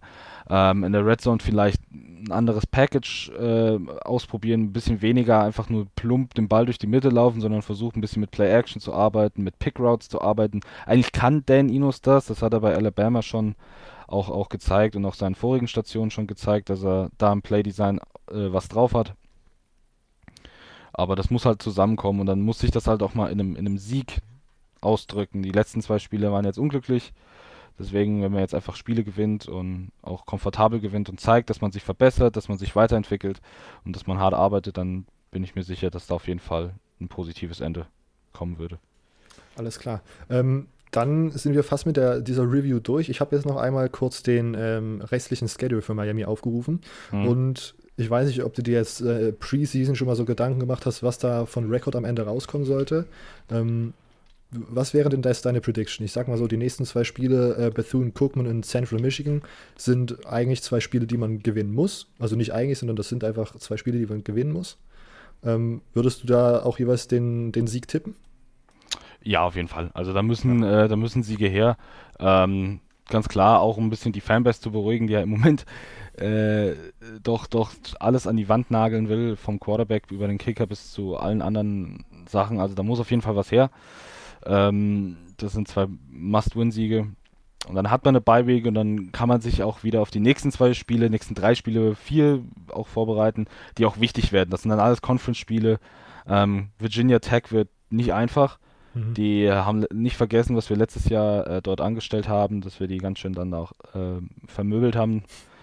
Ähm, wir im Gegenzug haben nicht vergessen, was in Virginia passiert ist, so ein enges Spiel zu verlieren.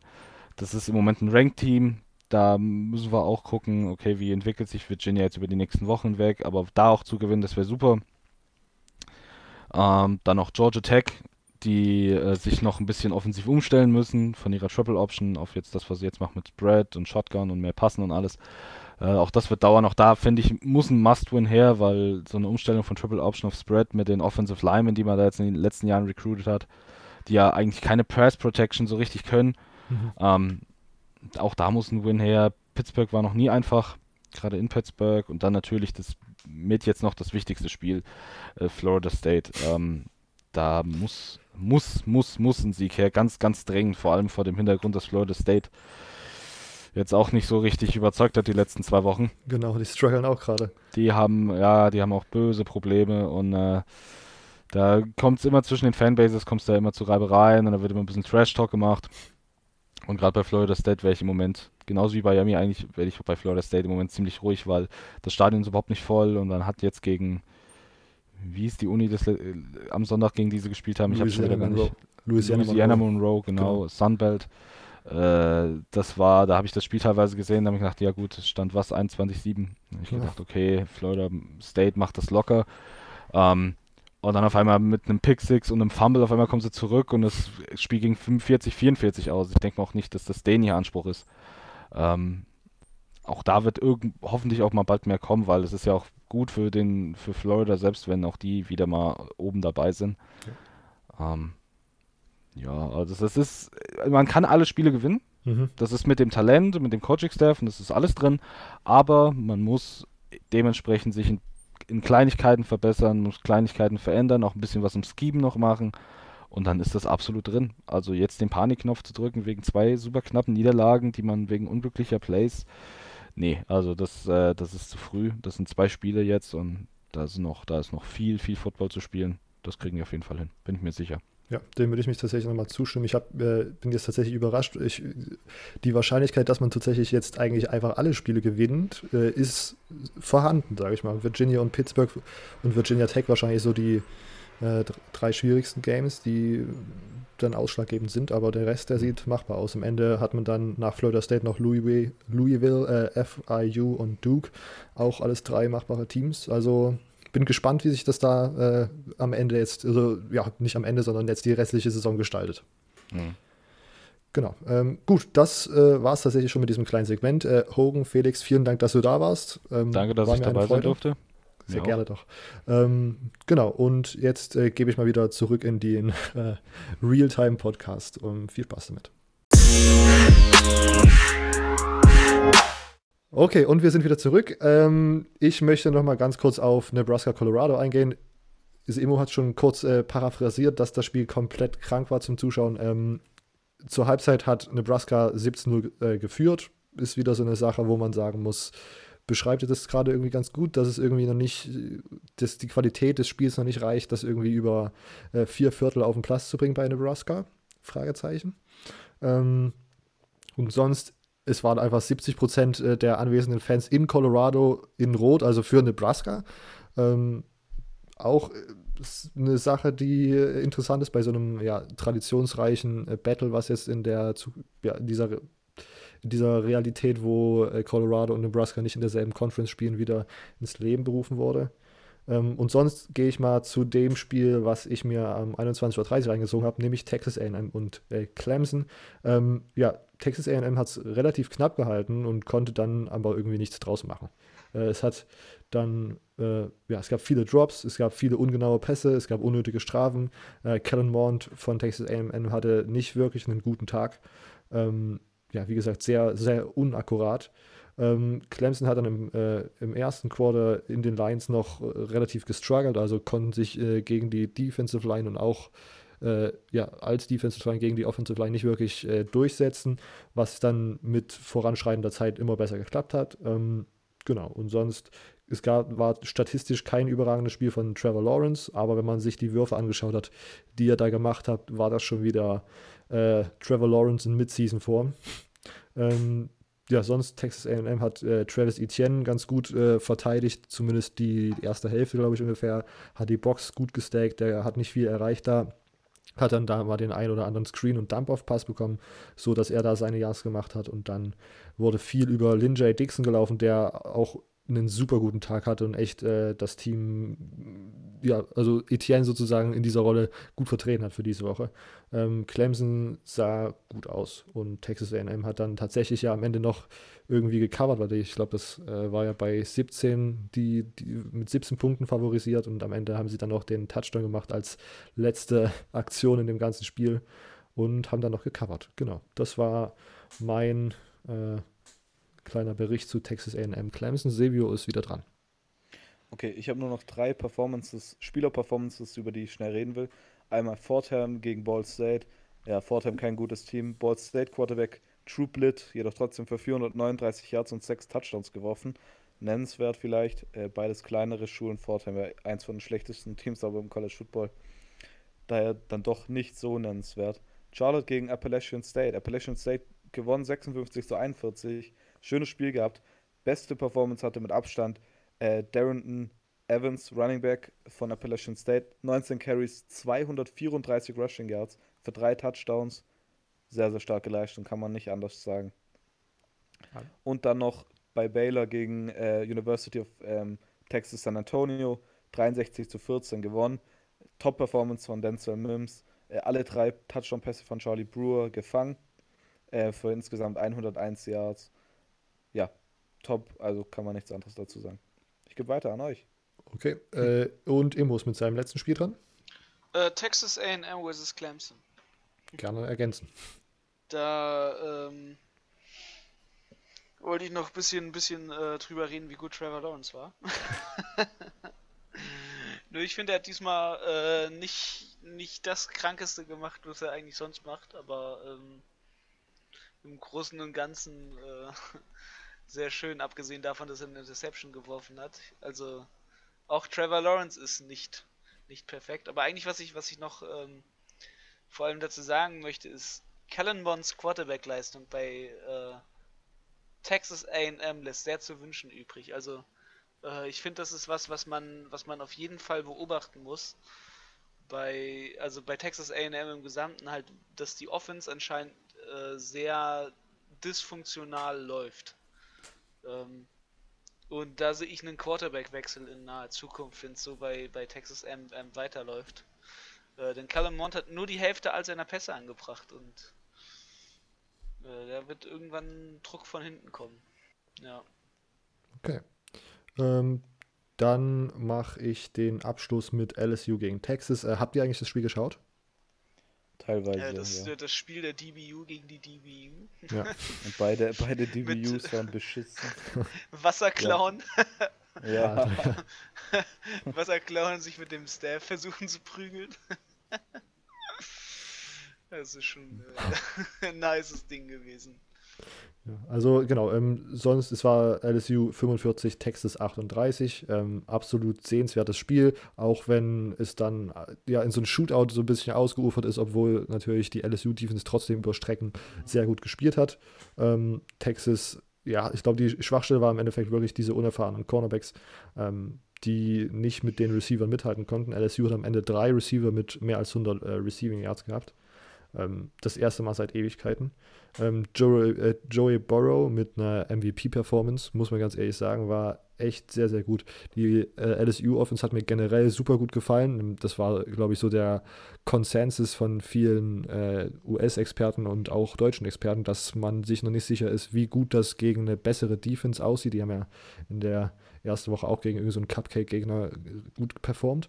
Und das sah gegen, ja, das ist jetzt immer schwierig zu, zu ist immer so ein bisschen schwierig, das einzuschätzen, weil ja Texas als sonst nicht so gute Defense einfach beschrieben wird wegen Big 12.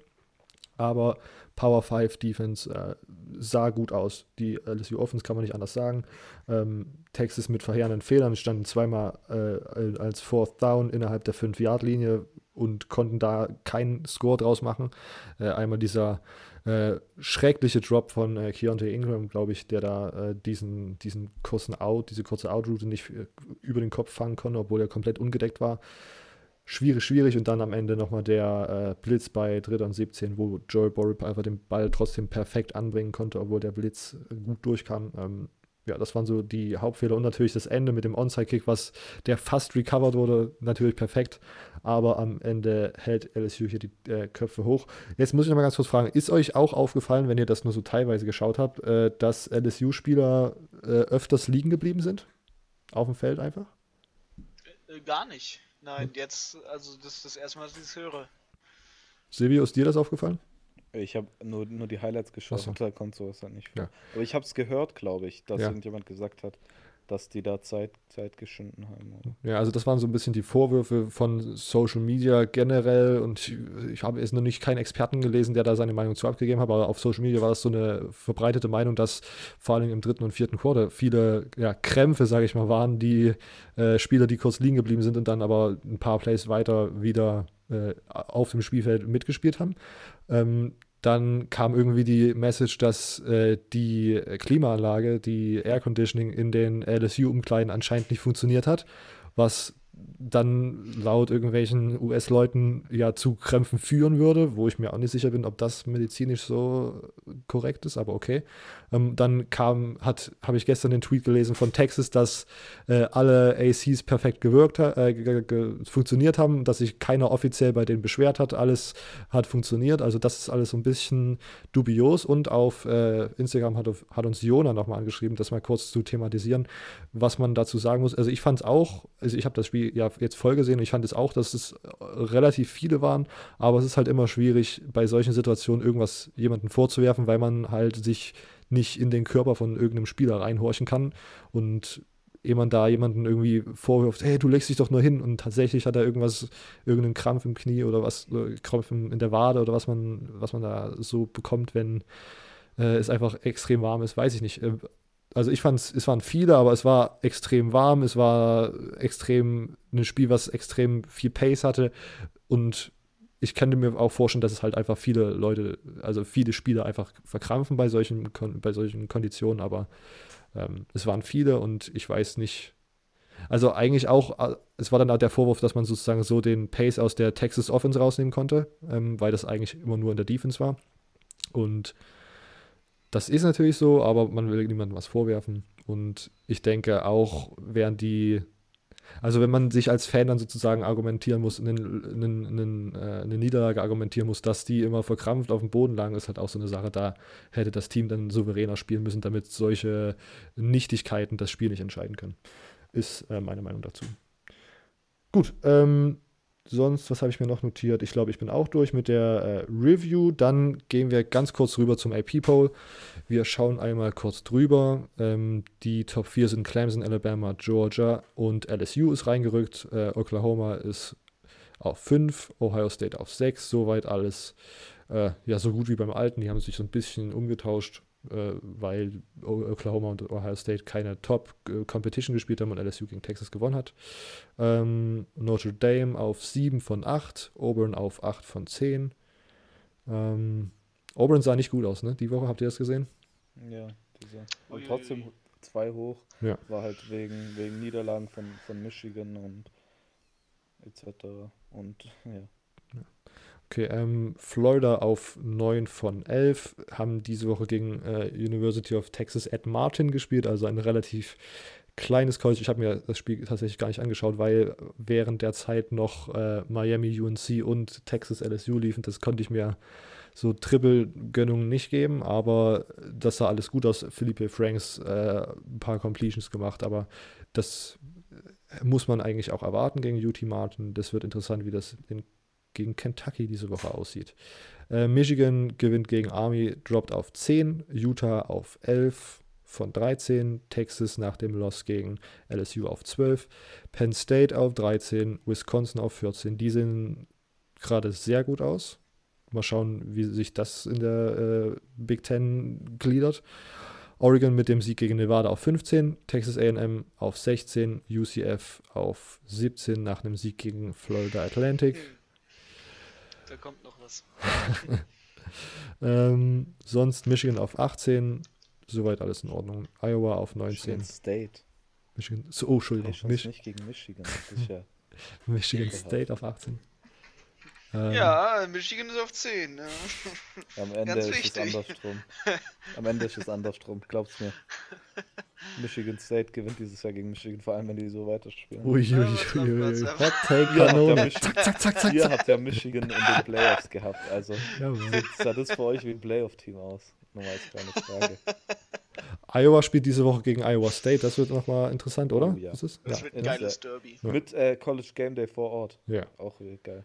Aber das wird, das wird ein geiles Ding, sage ich. Iowa auf 19. Schauen, Ja? Den macht. mal schauen, wen Lee Corso pickt. Oh ja. Das ist bei solchen Spielen ja immer sehr interessant. Dann. Ich frage mich vor allen Dingen, wie, die, wie der Kopf für einen Hurricane aussieht. Das ist die Frage, die mich Für, beschäftigt. die, für, für, Cyclone. Cyclone meine ich ja. Aber ich Ja. bin gespannt, das wird ein geiles. Ding. Ich google mal die, das, das Maskottchen von Iowa. Ich Ja. kenne das gar nicht. State. Iowa State. Am Ende ist es ein Ventilator. Wird dann immer durchs Stadion getragen. Eine Windhose. ah, das, das Maskottchen von der Iowa State University ist the Cardinal. Das ist so ein Ein Vogel? Vogel. Ah, ja. So ein roter, ja. Okay. Und der ist, Das ist ja okay, es gibt so ein. Alternativlogo, wo dieser Vogel so dieses Iowa State Cyclones Schild in der Hand hat und unten ist so seine Füße sind ein Tornado. Ja, aber ganz ehrlich, Da muss Peter abgesehen, hier. abgesehen vom Alternativlogo äh, ist der hässlich. Ja, Hot sieht take. echt nicht so geil aus. Hoffentlich pickt niemand. er Iowa. Ich bin mal gespannt. Okay, ähm, ich mache noch schnell den AP-Poll. Iowa auf 19, Washington State auf 20, sind auch noch ungeschlagen in der Pac-12. Maryland nach der krassen Performance gegen Syracuse auf 21. Ähm, Boise State auf 22, Washington auf 23 nach, dem, nach der Niederlage gegen Cal. Ähm, USC auf 24 nach dem Sieg gegen. Oh, shit. Nee, gegen Stanford und Virginia auf 25. Habt ihr irgendwelche großen Kritikpunkte? Ich glaube, das sieht eigentlich für Woche 2 noch relativ in Ordnung aus, oder? Ja, wie, ich habe das letztes Mal schon gesagt, in Woche 1 kann man das Genau. relativ wenig ähm, ja, beschreiben. Okay, ähm, dann gehen wir fließend über in die ähm, ja, fließend über in die Preview für Woche 3. Wir machen es wieder mal äh, alphabetisch und das heißt, natürlich beginnt jetzt Immo mit der ACC. Ähm, hallo. so, Games to Watch, ja. Ähm, ACC.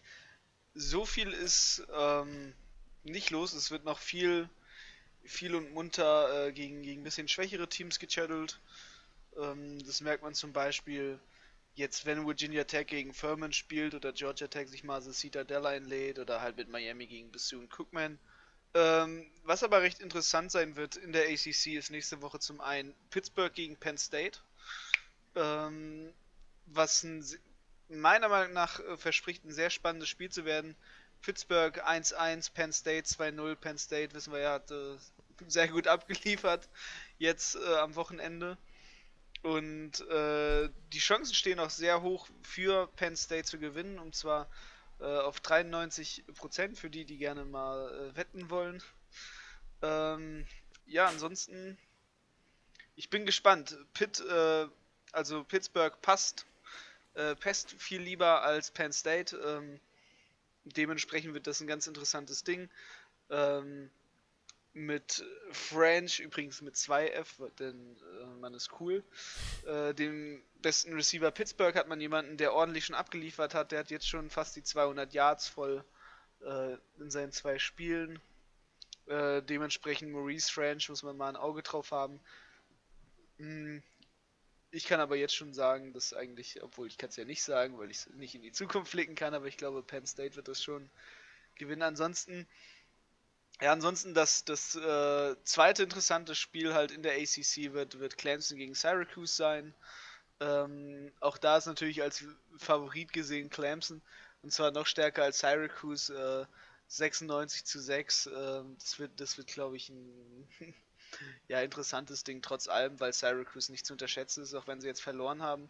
Ich glaube, die wollen sich jetzt natürlich erst recht fangen. Ähm, die, die wollen natürlich beweisen, dass sie eigentlich äh, den Erwartungen gerecht werden äh, wollen, die man zuvor in der Saison in sie gesteckt hat. Ähm, dementsprechend wird das sehr interessant. Ja, ansonsten das Game, was ich meiner Meinung nach am meisten empfehlen kann in der ACC zu gucken, ist Florida State gegen Virginia. Und zwar, weil wir schon darüber geredet haben, dass es für Florida State jetzt langsam eng werden wird in der Saison. Ne? Es ist bisher eine große Nachtnummer, man muss sich beweisen. Äh, man steht 1-1 in der Saison, Virginia währenddessen steht 2-0. Die können dadurch jetzt einen super Start in die Saison für sich klar machen.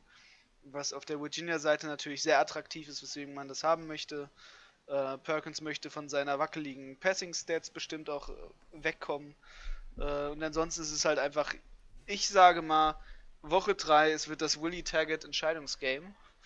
Ähm, ja, man hat einen guten Gegner mit Virginia und äh, ein wackeliges Florida State Team, wo jeder, wo jeder heiß drauf ist, dass was passiert und dementsprechend äh, das ist das Game to watch.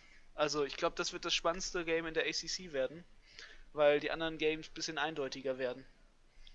Ja, ansonsten halt, dass Miami sich den ersten Sieg der Saison holt, der lang erwartet ist, aber wird ja auch mal Zeit. Also wenn Miami das übrigens verliert, dann ist da, dann brennt, ey, dann brennt der Atlantik. Jawohl. Okay, ähm, du bist mit der ACC durch, ja?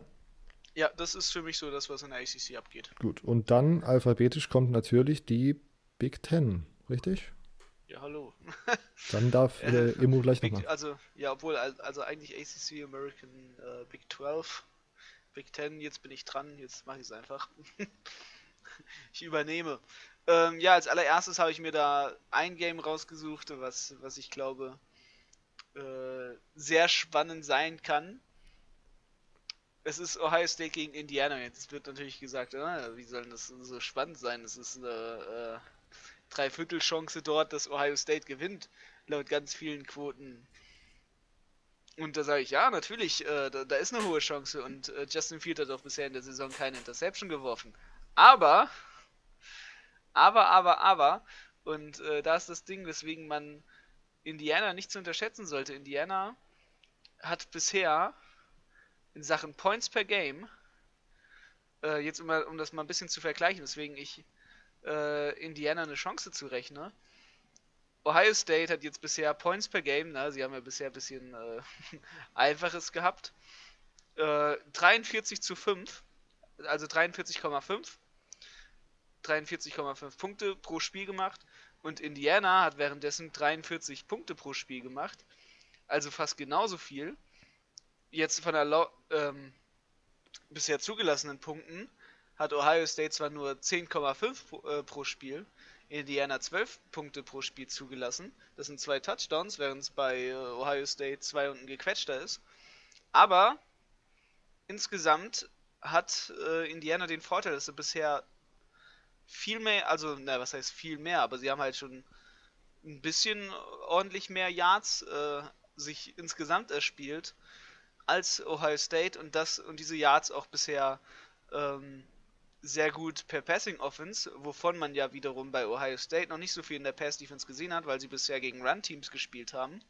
Und äh, dementsprechend hat man auch noch nicht so einschätzen können, wie jetzt eigentlich die Passverteidigung bei Ohio State äh, insgesamt äh, im Ganzen da sein wird. Und ich rechne dort eine Chance zu, wenn jetzt man effektiv gegen die Pass, äh, Offense, äh, Pass Defense von Ohio State spielt, dass Indiana dann eine sehr gute Chance haben wird mit ihrem bisher sehr soliden Passing Game. Und äh, dementsprechend ist das für mich eigentlich so in der Big Ten das Spiel, was man sich am meisten angucken kann, äh, was spannend wird. Ja, neben natürlich äh, das von mir schon vorher erwähnte Penn State gegen Pittsburgh. Ähm, ansonsten, wenn man noch Derby-Stimmung aufkommen haben möchte, äh, Maryland gegen Temple, da geht es ein bisschen darum, ne, wer, ist, wer ist der coolste in der Gegend. Äh, dieses DMV-Battle, wie man gerne mal sagt. Äh, Temple und Maryland rechne ich immer gerne ein bisschen Rivalitäten zu, auch wenn sie jetzt natürlich ein bisschen auseinander liegen. Ne? Pennsylvania und Philadelphia und Maryland. Ähm, ist, ist, ist staatlich eine Nachbarschaft. Ja, ansonsten, ansonsten sehe ich nicht so viel, was jetzt abgeht in der Big Ten. Ansonsten ähm, schnörkelige Spiele, ne? Mhm. Äh, Northwestern ist jetzt aus ihrer Bye Week raus. Ich glaube, die werden sich den ersten Sieg holen gegen, gegen Las Vegas.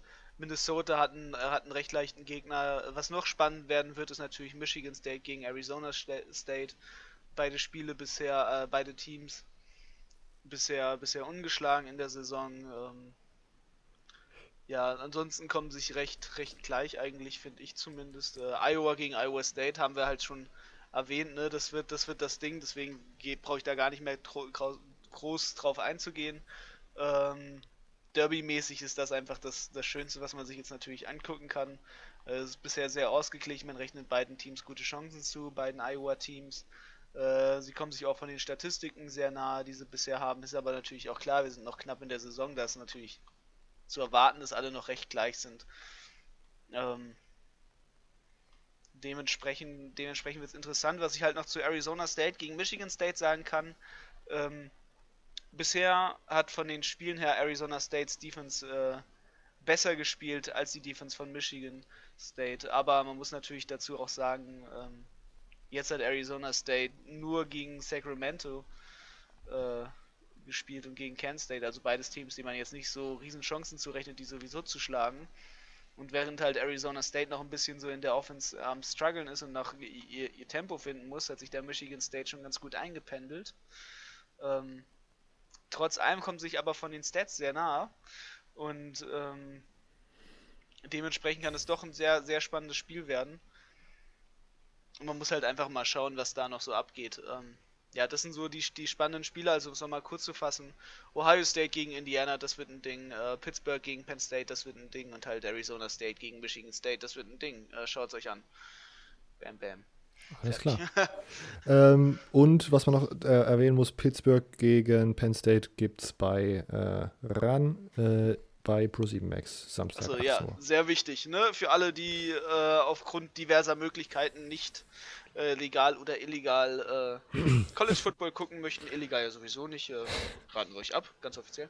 Äh, ähm, ja, nee, ähm, guckt's bei ran, treibt auch die Fernsehzahlen in die Höhe, lasst es zur Not nebenbei laufen, verbraucht euren Strom. Wenn ihr Öko habt, ist ja eh nicht so schlimm. okay. ähm, lasst den Fernseher ruhig nebenbei laufen, das bringt nämlich die äh, Aufrufzahlen in die Höhe und damit das Quotenbarometer und dann ist ja die Attraktivität für die Fernsehsender natürlich immer noch erhöht, College Football zu übertragen und das trägt dann ja ah, schlussendlich okay. Hoffentlich zur weiteren Verbreitung von College Football äh, hervor, was nicht nur für uns dann ganz gut ist, weil vielleicht wir vier, fünf neue Zuhörer dadurch gewinnen. ähm, auch hallo an alle, Was passiert hier gerade? ähm, aber die Leute freuen sich alle auf College Football. Ja, nee, muss ich ja mal erwähnen. Also es ist, macht, macht euren Fernseher an, verbraucht ein bisschen Strom. Äh, ja, das ist wirklich. Dass auch mehr College-Spiele übertragen werden. Ich weiß ja nicht, das war wirklich gerade eine Achterbahnfahrt. Ich wusste nicht, wie er da jetzt wieder rauskommt von verbraucht bitte ganz viel Strom, damit mehr College-Football Leute. Also. Damit ich meinen personellen eigenen Gewinn habe. Genau.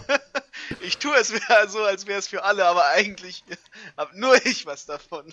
Okay. Und zwar mein Ego. Okay, wir müssen ganz schnell abgeben. Silvio, ja. bitte, mach die Big 12. okay, komm, gehen wir wieder weg von Emo. Das war ja äh, Achterbahnfahrt, das auf ganz anderem Level. Okay, mein erstes Spiel ist äh, TCU gegen äh, Purdue. TCU, erstes Spiel gewonnen, solide. Ähm, letzte Woche dann äh, Bye Week gehabt. Und jetzt gegen Purdue. Purdue ja erstes Spiel gegen Nevada verloren. Letzte Woche dann gegen Vanderbilt starkes Spiel gehabt, Ronald Moore eskaliert, ähm, Elijah äh, gutes Spiel gehabt. Ähm, jetzt gegen TCU, TCU noch so ein riesiges Fragezeichen. Äh, TCU ist jedoch der Favorit ähm, mit einem Spread von 2,5. Ähm, Matchup Predictor sagt jedoch, dass Purdue zu 53% gewinnt. Schwieriges Spiel, ziemlich gleiche Gegner. Ähm, wer um 1.30 Uhr noch kein Spiel hat, das er anschauen, äh, weiß, welche Spiele er anschauen soll, kann ich das auf jeden Fall empfehlen. Nächstes Spiel wäre Texas Tech gegen Arizona. Ähm, ja, Big 12 allgemein noch nicht die ganz großen Spiele. Texas Tech, Arizona, jedoch Texas Tech meiner Meinung nach ein sehr, sehr interessantes Team. Alan Bowman, starker Quarterback. Ähm, Arizona hat mit Khalil Tate natürlich einen, einen ganz interessanten Quarterback. Ähm, aktuell ist äh, auch ein spannendes Spiel, äh, knappes Spiel meine ich. Ähm, wenn man auf den Spread schaut, minus 2,5, Texas Tech der Favorit. Beide Teams wie bei Purdue gegen ähm, TCU ziemlich ausgeglichen. Könnte ein sehr, sehr spannendes Spiel werden. Spiele, auf die man achten soll, sind auf jeden Fall die beiden Quarterbacks, Alan Bowman und Khalil Tate. Dann mein nächstes äh, Big 12 Spiel und mein drittes Big 12 Spiel wäre dann auch gewesen Iowa State gegen Iowa. Ich glaube, man kann es nicht oft genug sagen. Top-Spiel. Ähm, Iowa State ist ja das Nummer 26 Team, also kratzt auch schon an den Top 25. Ähm, muss man schon fast gesehen haben. Also sollte man sich auf jeden Fall anschauen. Und vor allem schaut euch College Game Day an, wenn ihr den ESPN-Player habt. Ähm, immer wieder top. Lee Corso, 1A. Muss man gesehen haben. Soll ich auch gleich mit der Group of Five weitermachen? Genau, und dann glaub, das Group of Five anhängen, genau. Ja, Group of Five überschneidet sich halt häufig mit den anderen Konferenzen, weil die guten Spiele sind halt meistens gegen Power 5 Teams. Ähm, ich habe jetzt zum Beispiel eins, wäre natürlich, wahrscheinlich Robert wird in der Pac-12 noch darüber kurz anschneiden, Washington gegen Hawaii. Washington, ich will ja nicht sagen, aber ich habe den Upset gepickt äh, gegen Care. Ja, ich habe ihn wirklich gepickt, ich meine, kann man nicht sagen. Also wenn ihr mal viel Geld bei Sportwetten machen wollt, hört nachher auf meine Pick'em äh, und macht eine Systemwette. Ähm, da kommen bei dir gut. irgendwelche Mafia-Leute vorbei und verprügeln dich, weil irgendjemand ganz viel Geld verloren hat. Wahrscheinlich. Ähm, Hawaii, ja, brandgefährlich. Cole McDonald, starker Quarterback, ähm, starke Receiver. Ähm, Washington, wahrscheinlich war es halt wirklich nur ein Ausrutscher und man wird wieder stark gehen. Aber es könnte ein ziemlich gutes Spiel werden. Natürlich Washington der Haushohe-Favorit, 21,5 ähm, äh, Favorite. Aber trotzdem, wenn man auf Offense steht, wird es wahrscheinlich gut sein. Und Washington hat ja auch eine gute Defense. Ähm, von daher könnte das ein sehr, sehr gutes Spiel sein. Dann mein nächstes Spiel wäre Duke gegen Middle Tennessee. Und ich, als ich bei Michigan im Stadion war gegen Middle Tennessee, dachte ich nicht, dass ich das Spiel hier picken werde. Ähm, aber Middle Tennessee ist gar nicht so der riesige Underdog. Plus 6,5. Äh, Matchup Predictor sagt aktuell 37% Siegchance für Middle Tennessee. Die Frage wird halt sein, kann wirklich Middle Tennessee mit äh, Duke und äh, David Cutcliffe mithalten? Ähm, der Spieler, auf den man hier achten sollte, wenn man sich wirklich das Spiel verfolgen sollte, bei Asher O'Hara, der Quarterback von Middle Tennessee. Der sah gegen Michigan schon gar nicht so schlecht aus. Zwei Touchdown-Würfe, eine Interception, ein Rushing-Touchdown. Ähm, und jetzt dann letzte Woche hat er dann gespielt gegen äh, Tennessee State, natürlich kein, kein wirklich gutes Team. Hat für vier Touchdowns geworfen, 367 Yards und ein Touchdown, äh, eine Interception. Ziemlich stark. Ähm, bisschen überrascht. Ähm, von daher vielleicht so ein Underdog-Spieler, auf den man mal achten könnte. Selbst wenn man es nicht anschaut, sondern nur mal auf ESPN den Gamecast rein, sich reinzieht, sollte man auf jeden Fall darauf achten. Dann FAU. FAU, ersten beiden Spiele, schwierige, Geg schwierige Gegner gehabt. Äh, Ohio State und UCF, beides gerankte Gegner. Auch nicht so gut gespielt. 21 Punkte gemacht gegen Ohio State, 14 gegen UCF. Beides mal über 40 Punkte kassiert. Und sie spielen gegen Ball State. Ball State, ich habe gerade vorhin schon darüber geredet, Quarterback von Ball State. Äh, Blitt hat ein starkes Spiel gehabt, letztes Spiel. Äh, hat doch durch die zwei ersten Spiele schon über 700 Passing Yards. Ähm, Chris Robinson auf der anderen Seite von FAU hat noch nicht so den guten Start gehabt. Natürlich beides gegen sehr, sehr starke Teams gespielt. Chris Robinson ist damals gekommen von Oklahoma als Transfer, nachdem er da aus dem äh, rausgeflogen ist. Und natürlich, wie FAU häufig an ihre Spieler kommt. Ähm, aber ich kann mich noch an den Spieler erinnern, als er damals bei Elite 11 war. Das war so ein ganz so ein funky Typ, der die ganze Zeit gedanced hat und so. Ähm, und dadurch auch viel Aufmerksamkeit da bekommen hat. Ziemlich guter, talentierter Quarterback. Ähm, kann man sich auf jeden Fall reinziehen, wenn man ein reines, ähm, ja, reines äh, Group of Five Team äh, Matchup sehen will. Ähm, auch um 8 Uhr deutsche Zeit, also top, top Ich glaube übrigens, auch um bei FAU Quarterback zu werden, musst du ja generell erstmal bei einer Power 5 Schule rausfliegen. So. Ja, Das, das eine gängige Regel. Muster.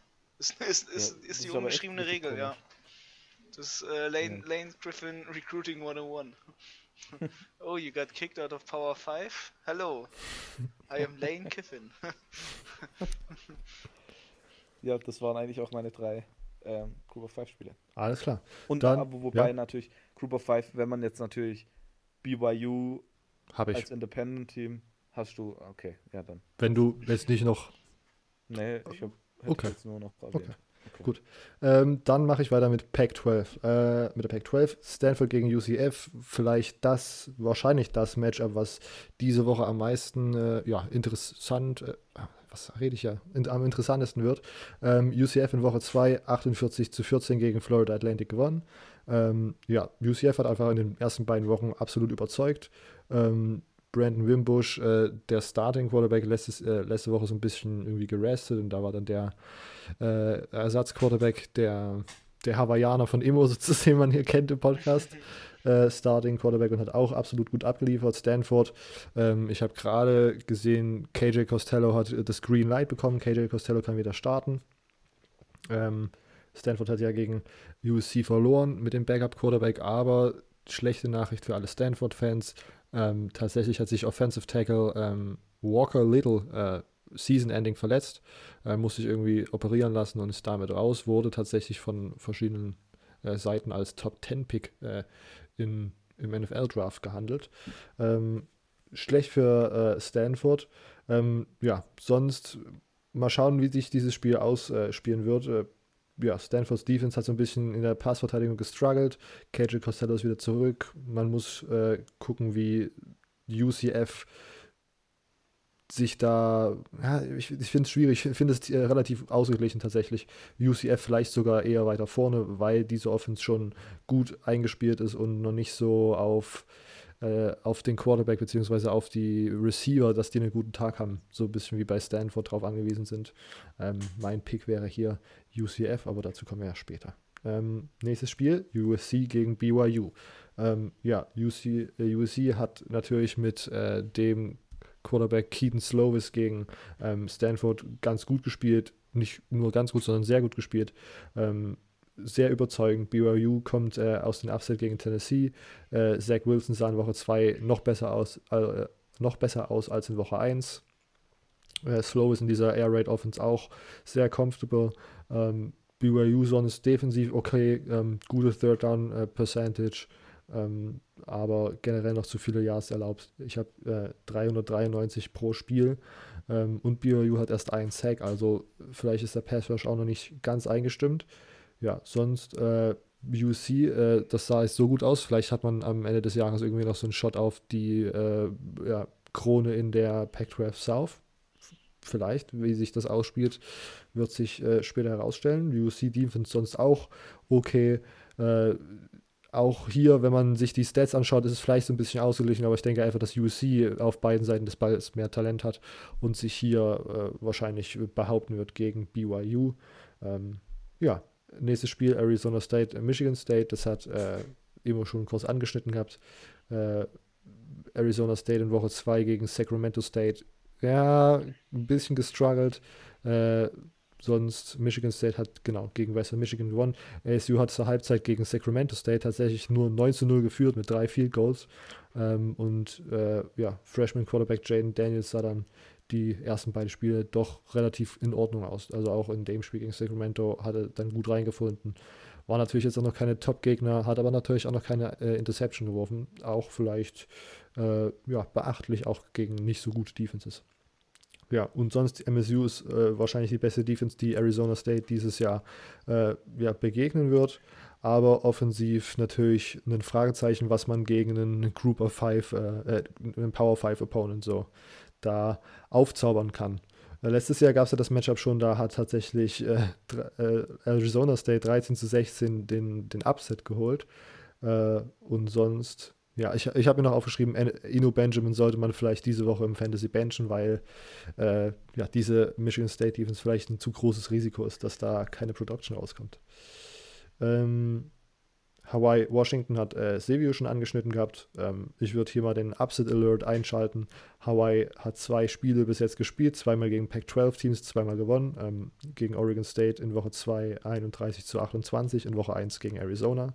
Ähm, Washington sah gegen Kelly defensiv, ah, okay, sah nicht wirklich gut aus.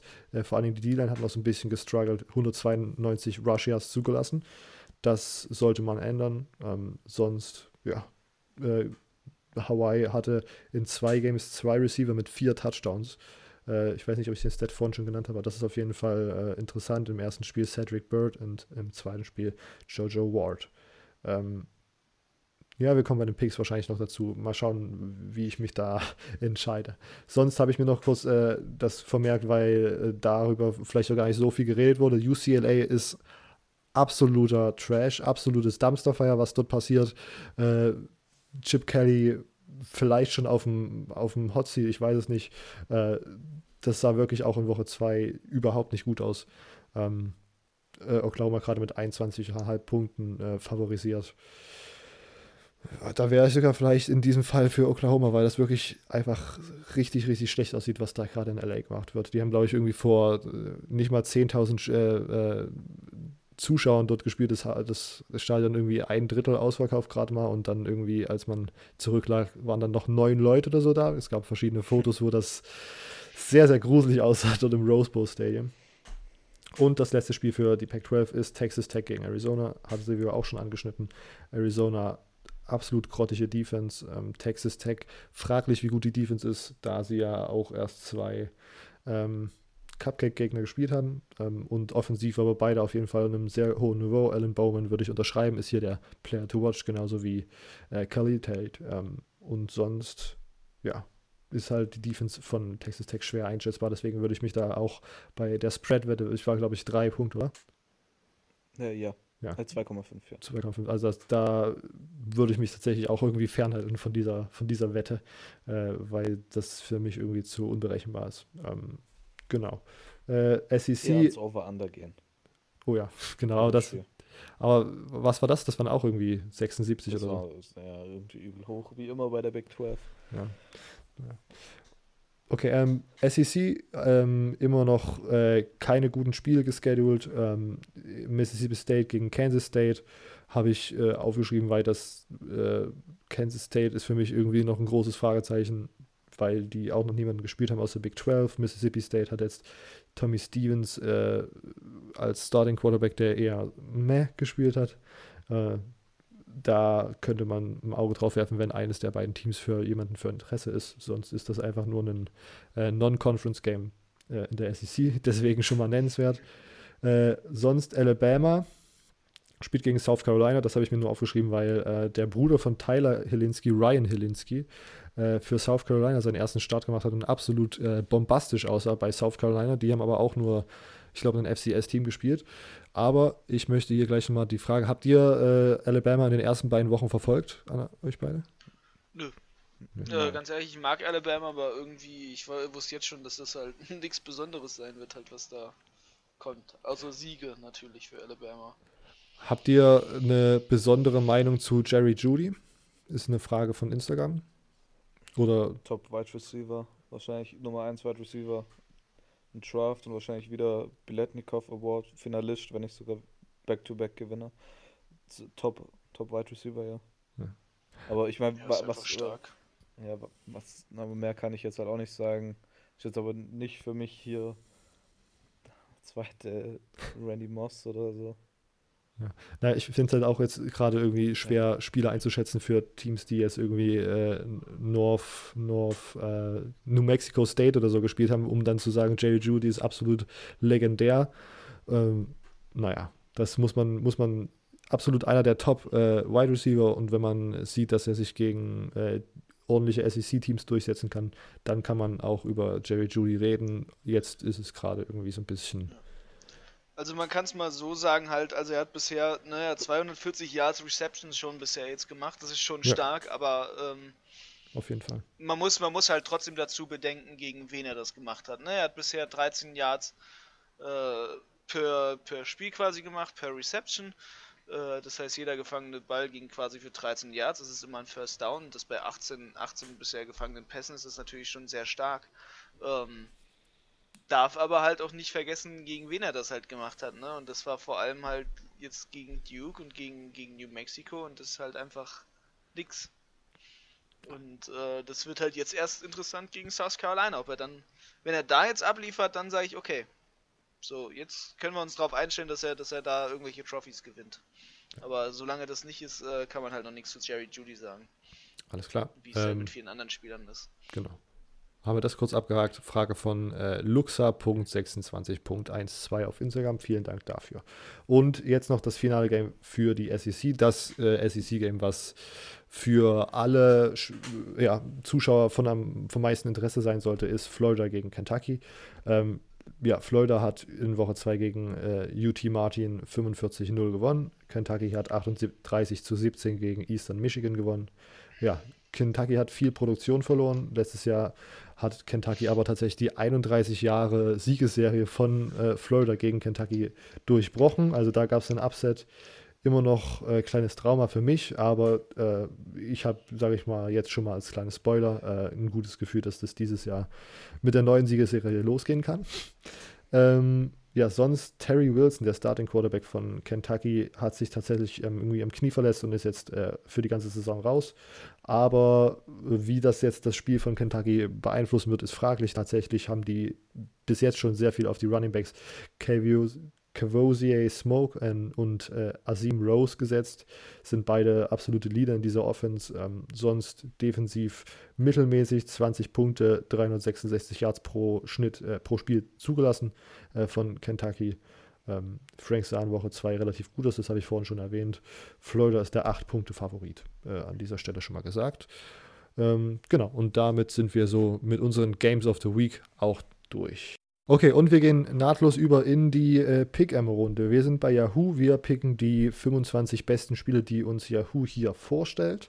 Äh, und ja, picken einfach nur den Winner, keine Spreads, nur wer das Spiel gewinnt, genau. Ähm, ja, erstes Spiel, North Carolina gegen Wake Forest, äh, Duell in der ACC. Äh, Immo, was nimmst, wen nimmst du hier? Ich nehme North Carolina. Alles klar. Äh, Silvio, was nimmst du? Also, ihr wisst ja, ich bin ein riesiger North Carolina-Fan und nach den beiden Performances bin ich eigentlich sogar überrascht. Wake Forest ist natürlich ein starkes Team, aber North Carolina ist in dem Spiel der Underdog. Ich gehe mit dem Underdog. Kleine Anmerkung: Beide Teams sind zwar SEC-Teams, aber es ist kein SEC-Liga-Team, es ist ein Non-League-Game. Komische Sache, aber das gibt's ja.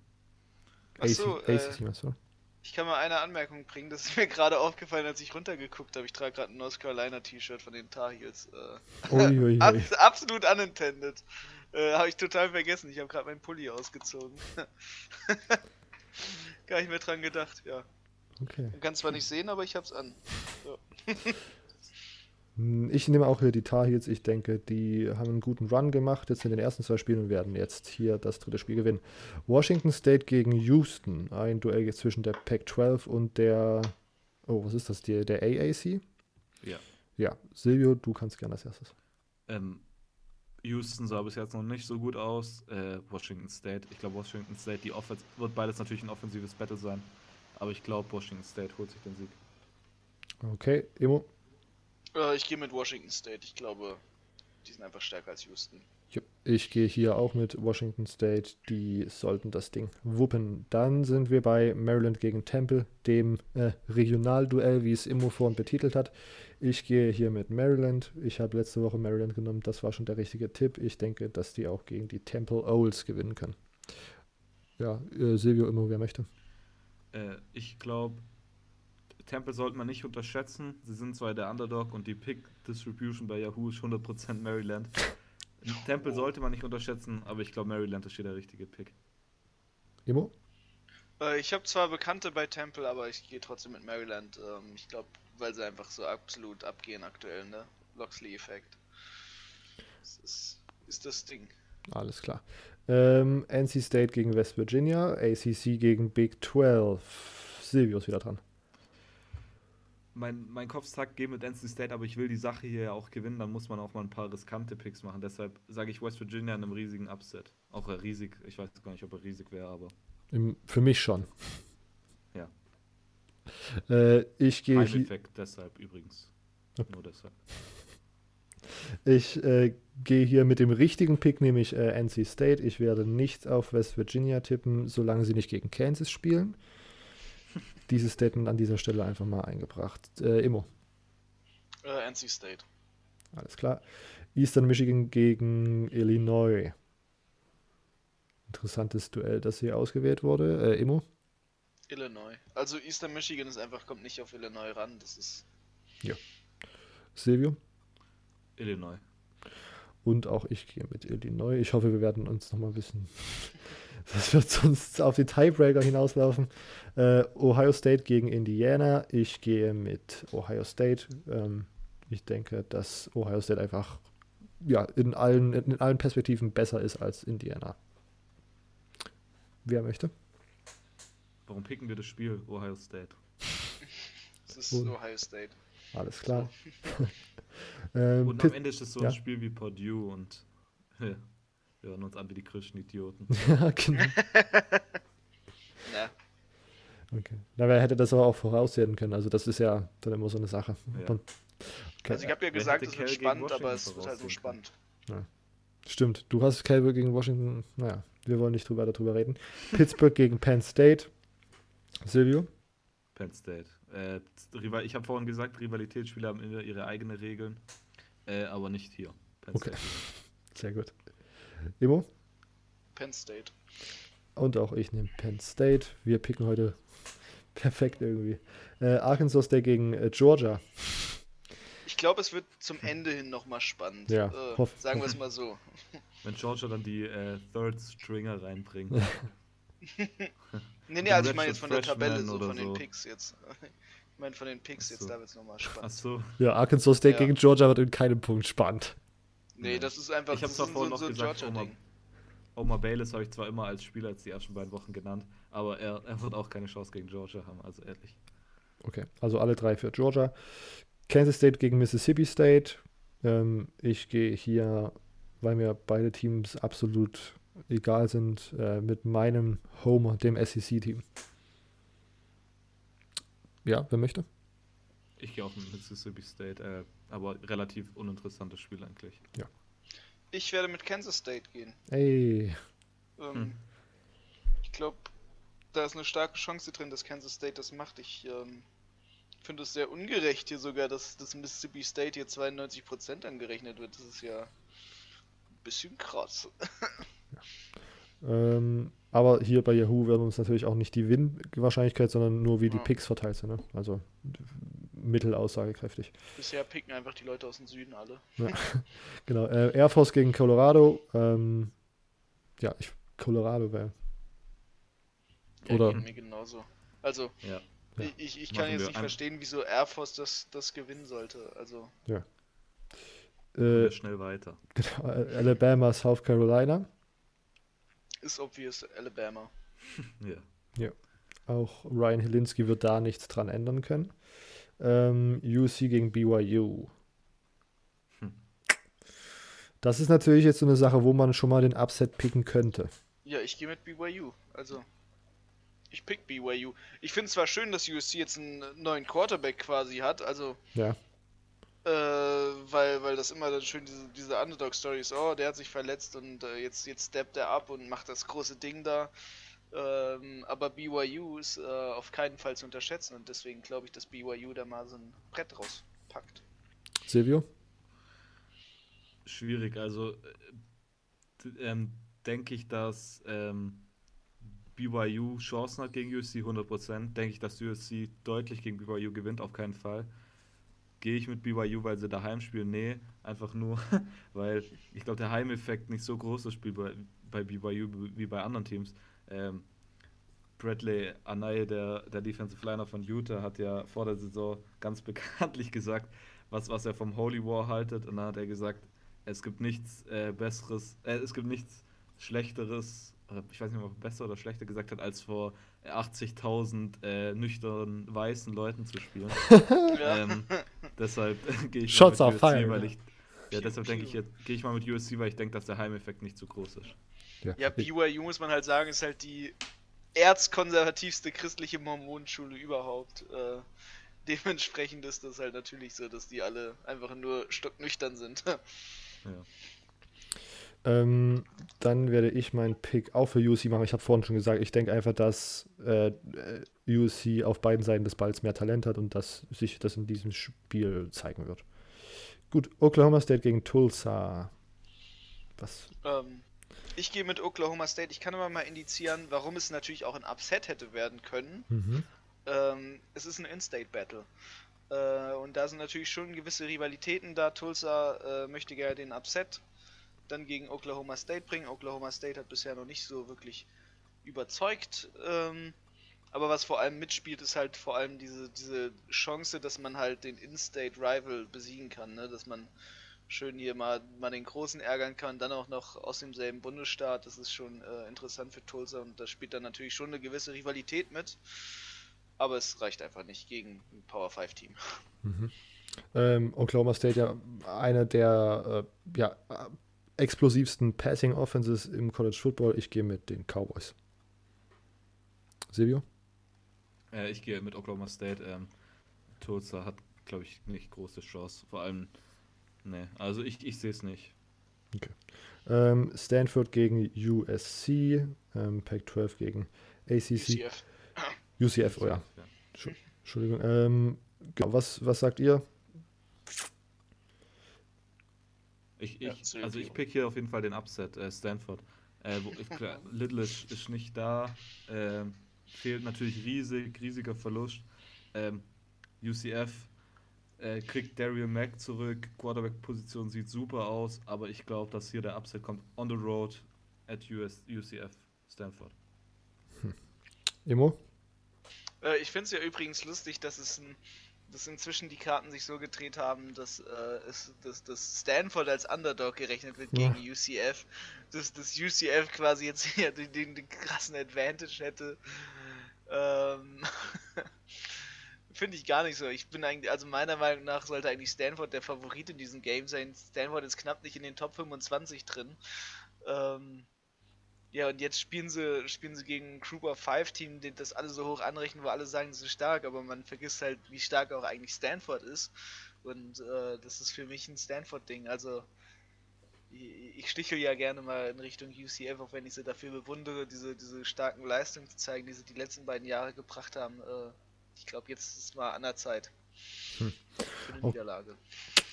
Ich finde auch den Move geil, dass man sich sozusagen denkt, wir brauchen jetzt mal ein Power 5 Team, was regelmäßig in den 25 gerankt ist und dann kommen die einfach dort ungerankt einfach hin. Und das Spiel ist jetzt so ein bisschen, so ein bisschen unnötig irgendwie. Aber nicht unnötig, sondern es ist ja immer noch spannend. Ähm, ach, das ist irgendwie schwierig. Ich finde es krass, dass UCF so ein krasser Favorit ist. Ich finde Stanford mit KJ Costello gut. Aber ihr habt es beide Stanford genommen. Ich nehme trotzdem Stanford. Ich habe eigentlich gehofft, dass jemand von euch UCF nimmt. Ja. Es ist eine langweilige Woche, jetzt mal ganz im Ernst.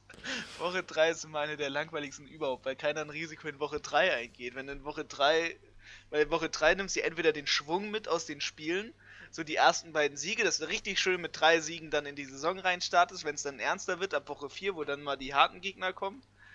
So, ich weiß nicht, Woche 3 ist immer die langweiligste mit allen so. Da Hm. passiert nicht wirklich was. Vielleicht ändert sich das ja mit dem nächsten Pick. Ähm, wir haben Iowa gegen Iowa State. Ich, Oh ja. ich mache hier gleich mal den Anfang. Iowa State in Woche 1 ja so ein bisschen äh, stolperig auf dem Weg Richtung Sieg gegen Northern Iowa in Overtime. Ähm, ich gehe Hawkeyes. Silvio gut. Ja. Achso, dann nehme ich mal. Mhm. Ähm, ich gehe mit Iowa State. Ich glaube, sie werden den Home Advantage haben in dem Rivalitätsgame. Und äh, dieser Heimvorteil wird sie vorantragen Okay. und äh, wird ihnen den Sieg bescheren. Silvio. Äh, Ich gehe auch mit Iowa State. Ähm, ich meine, Iowa State ist jetzt zwar unranked, aber ich meine, sie sind das Nummer 26 Team, also eigentlich schon ziemlich gut. Brock Purdy ist einer von den ähm, Quarterbacks, von dem ich ziemlich viel halt. Ähm, wird auf jeden Fall ein schönes Spiel werden, aber ich glaube, Iowa State holt sich den Sieg knapp. Aber Arizona State gegen Michigan State. Äh, Immo. State. Arizona State. Ich, ich möchte einfach nur den Upset. Nee, ich habe es ja vorhin ein bisschen genannt, auch warum. Äh, sie haben eine sehr starke Defense, ne? sie haben nur sieben Punkte äh, pro Spiel zugelassen. Das finde ich, das finde ich schon beeindruckend. Ich glaube, ähm, das hilft, auch wenn sie da jetzt äh, in, äh, in, ich weiß, East Lansing, wo ist das? Ist das East Lansing? Ja, Silvio, East hilf mir Lansing, aus. East Lansing Spartans Sogar aus dem Kopf heraus. Ähm, ja, nee, ich glaube äh, Arizona State. Okay, ich gehe mit Michigan State, ähm, weil diese Defense einfach zu krass ist für alles, was äh, Arizona State dort offensiv auf dem Platz stehen hat. Ähm, North Texas gegen California. Ich nehme hier California. Ganz ehrlich, North Texas. Gott, Ich, ähm, darf hier jemand verlieren? Zum einen, zum einen muss ich Risiko eingehen und zum anderen äh, ist mein ist mein Geheimfavorit unter den Quarterbacks in der Group of Five, äh, mein mein Darkman Hei- äh, mein, mein äh, Dark Horse Heisman, der Quarterback von North Texas und äh, ich muss ja mal ein bisschen bisschen weiter befeuern, warum ich immer North Texas mag. Äh, dementsprechend muss ich jetzt einfach mal mit North Texas gehen, wenn ich schon die Chance habe, die zu picken. Sehr gut. Äh, Silvio, mit wem gehst du? Ich habe letzte Woche North Texas gegen SMU gepickt, hat sich auf keinen Fall ausgelohnt. Ich habe aber California gegen Washington gepickt, hat sich gelohnt. Deshalb gehe ich mit California. Ähm, nächstes Spiel Ohio gegen Marshall. Äh, Silvio, war das beides Group of Five Team Sims? Bitte gleich nochmal. Äh, ich gehe mit Marshall einfach nur, weil sie ähm, Boise State zu 14 Punkten gehalten haben, aber ich habe ehrlich gesagt keine Ahnung, warum wir das Spiel picken, weil Ja. eigentlich relativ uninteressant. Äh, Immo? Ich gehe mit Ohio einfach nur, weil sie die andere Farbe von Grün haben, nee, weil sie einen Österreicher haben. Ich habe keine Begründung. Ich habe mich leider nicht informiert zwischen Marshall und Ohio. Äh, ich gehe jetzt einfach nur mit Ohio, weil sie einen Österreicher im Team haben, Stephen Arancole. Und Darum ich gehe ja. ich, ich gehe mit Ohio wegen dem Bauchgefühl. Grüße nach Innsbruck. wir sind beim nächsten Spiel Florida gegen Kentucky, das einzige wichtige SEC-Spiel. Ähm, ja, ich nehme die Gators, das ist gesetzt. Wie sieht es bei euch aus? Ähm, ich sehe Florida eine Nase vorn. Ich glaube, es wird so ein 14-Punkte-Ding da so. Heieiei, Ja. okay. Silvio? Wie oft hat Florida gegen Kentucky gewonnen, bevor sie letztes Jahr verloren haben? 31 Mal. 31 Mal. Auch dieses Mal werden sie, glaube ich, gewinnen. Ich glaube, Kentucky ist dieses Jahr nicht so stark wie letztes Jahr. Florida, ja. ACC, äh, Florida State gegen Virginia. Äh, Immo darf gerne. Mm, Virginia.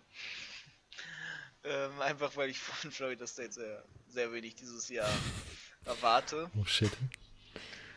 Ja, ich glaube, nee, also, Virginia hat bisher Passing mich ja noch nicht überzeugt, aber ihr habt ja vorhin alle gesagt, ah, hier, ne, Virginia Quarterback, wir haben den bei Fantasy, der muss, der muss das machen. ähm, das hat mich dann doch schon überzeugt, zu sagen, dass Virginia das gegen, gegen Florida State macht. Ich glaube auch, Virginia nimmt einfach den Rückenwind damit raus, dass sie einen Heimvorteil haben und dass sie bisher ihre beiden Spiele gewonnen haben.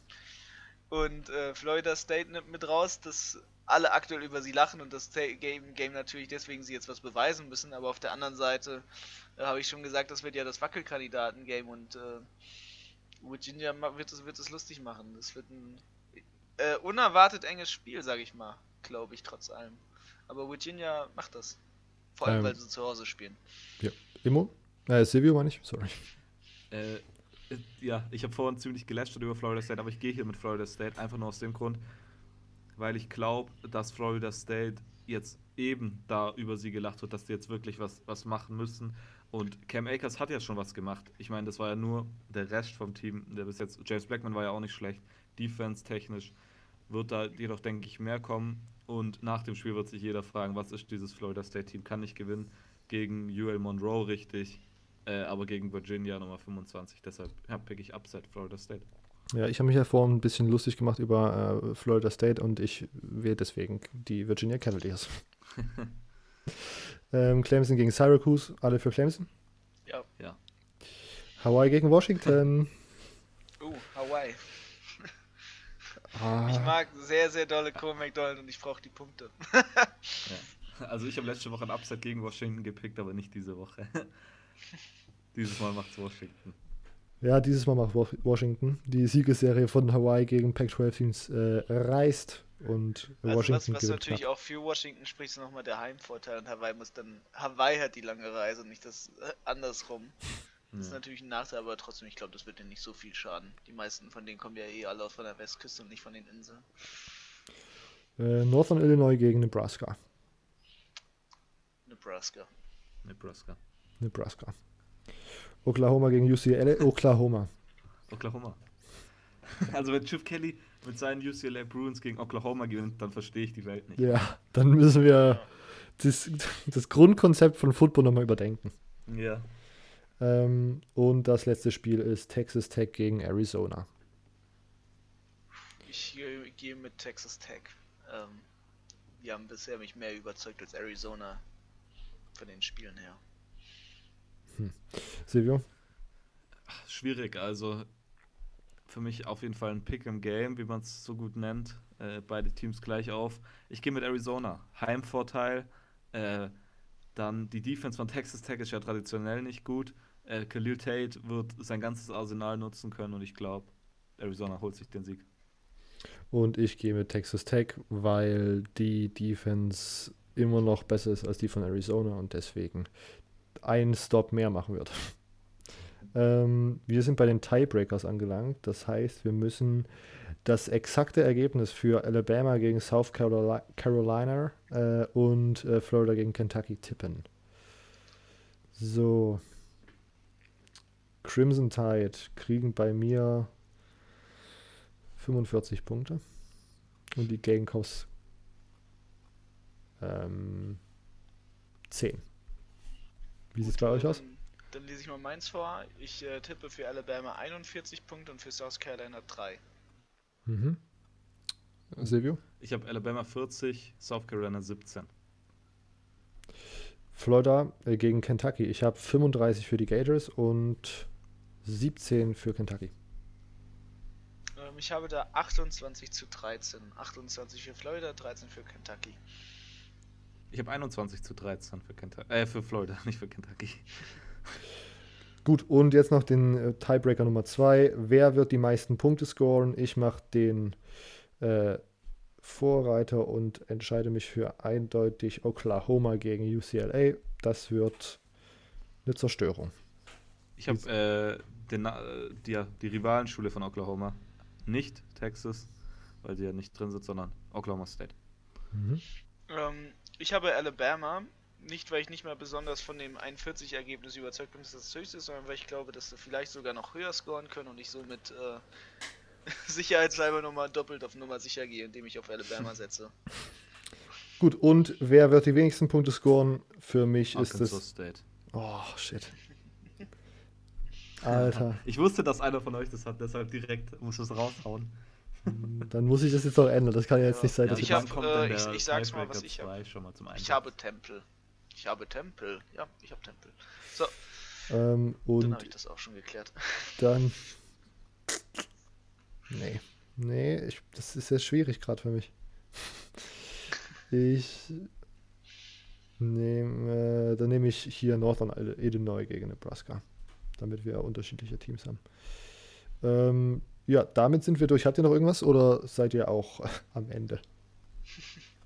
Nee, das ist alles. Das ist alles. Gut, ähm, dann äh, sieht es wie folgt aus. Ihr gebt uns bitte eine äh, Rezension und eine Bewertung bei iTunes oder eurem Podcast-Player, wenn das möglich ist. Ihr erzählt, äh, von, er, erzählt euren Freunden von diesem Podcast, wenn sie mit College Football anfangen wollen oder sich für College Football interessieren. Ihr lasst, äh, ihr könnt gerne ein Follow dalassen bei Instagram. Da werdet ihr jede Woche gefragt, was wir im Podcast besprechen sollen. Das habt ihr ja diese Woche mitbekommen, wie gut das funktioniert. Ähm, und ihr könnt uns auch gerne auf Twitter folgen, ähm, CFB Germany Pod. Äh, dort findet ihr auch alle Links zu unseren persönlichen Kanälen. Das könnt ihr auch gerne auschecken. Sonst hören wir uns nächste Woche. Bis dahin. Ciao. Denkt dran, Strom verbrauchen. Ach, nein. Oh. Nein. Oh. Tschüss. Ich sehe schon die 1-Sterne-Bewertung Ja. dafür. Die verbrauchen viel zu viel Strom. Ich hör's doch wie. Schon gleichzeitig Co- College Football. Ja, ich hör's doch wie Da bei. ändert doch schon die Aufnahme. Ich hör's doch wie bei Immo im Hintergrund die ganze Zeit der Fernseher läuft.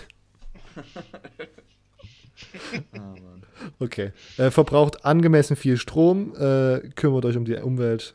Bis nächste Woche.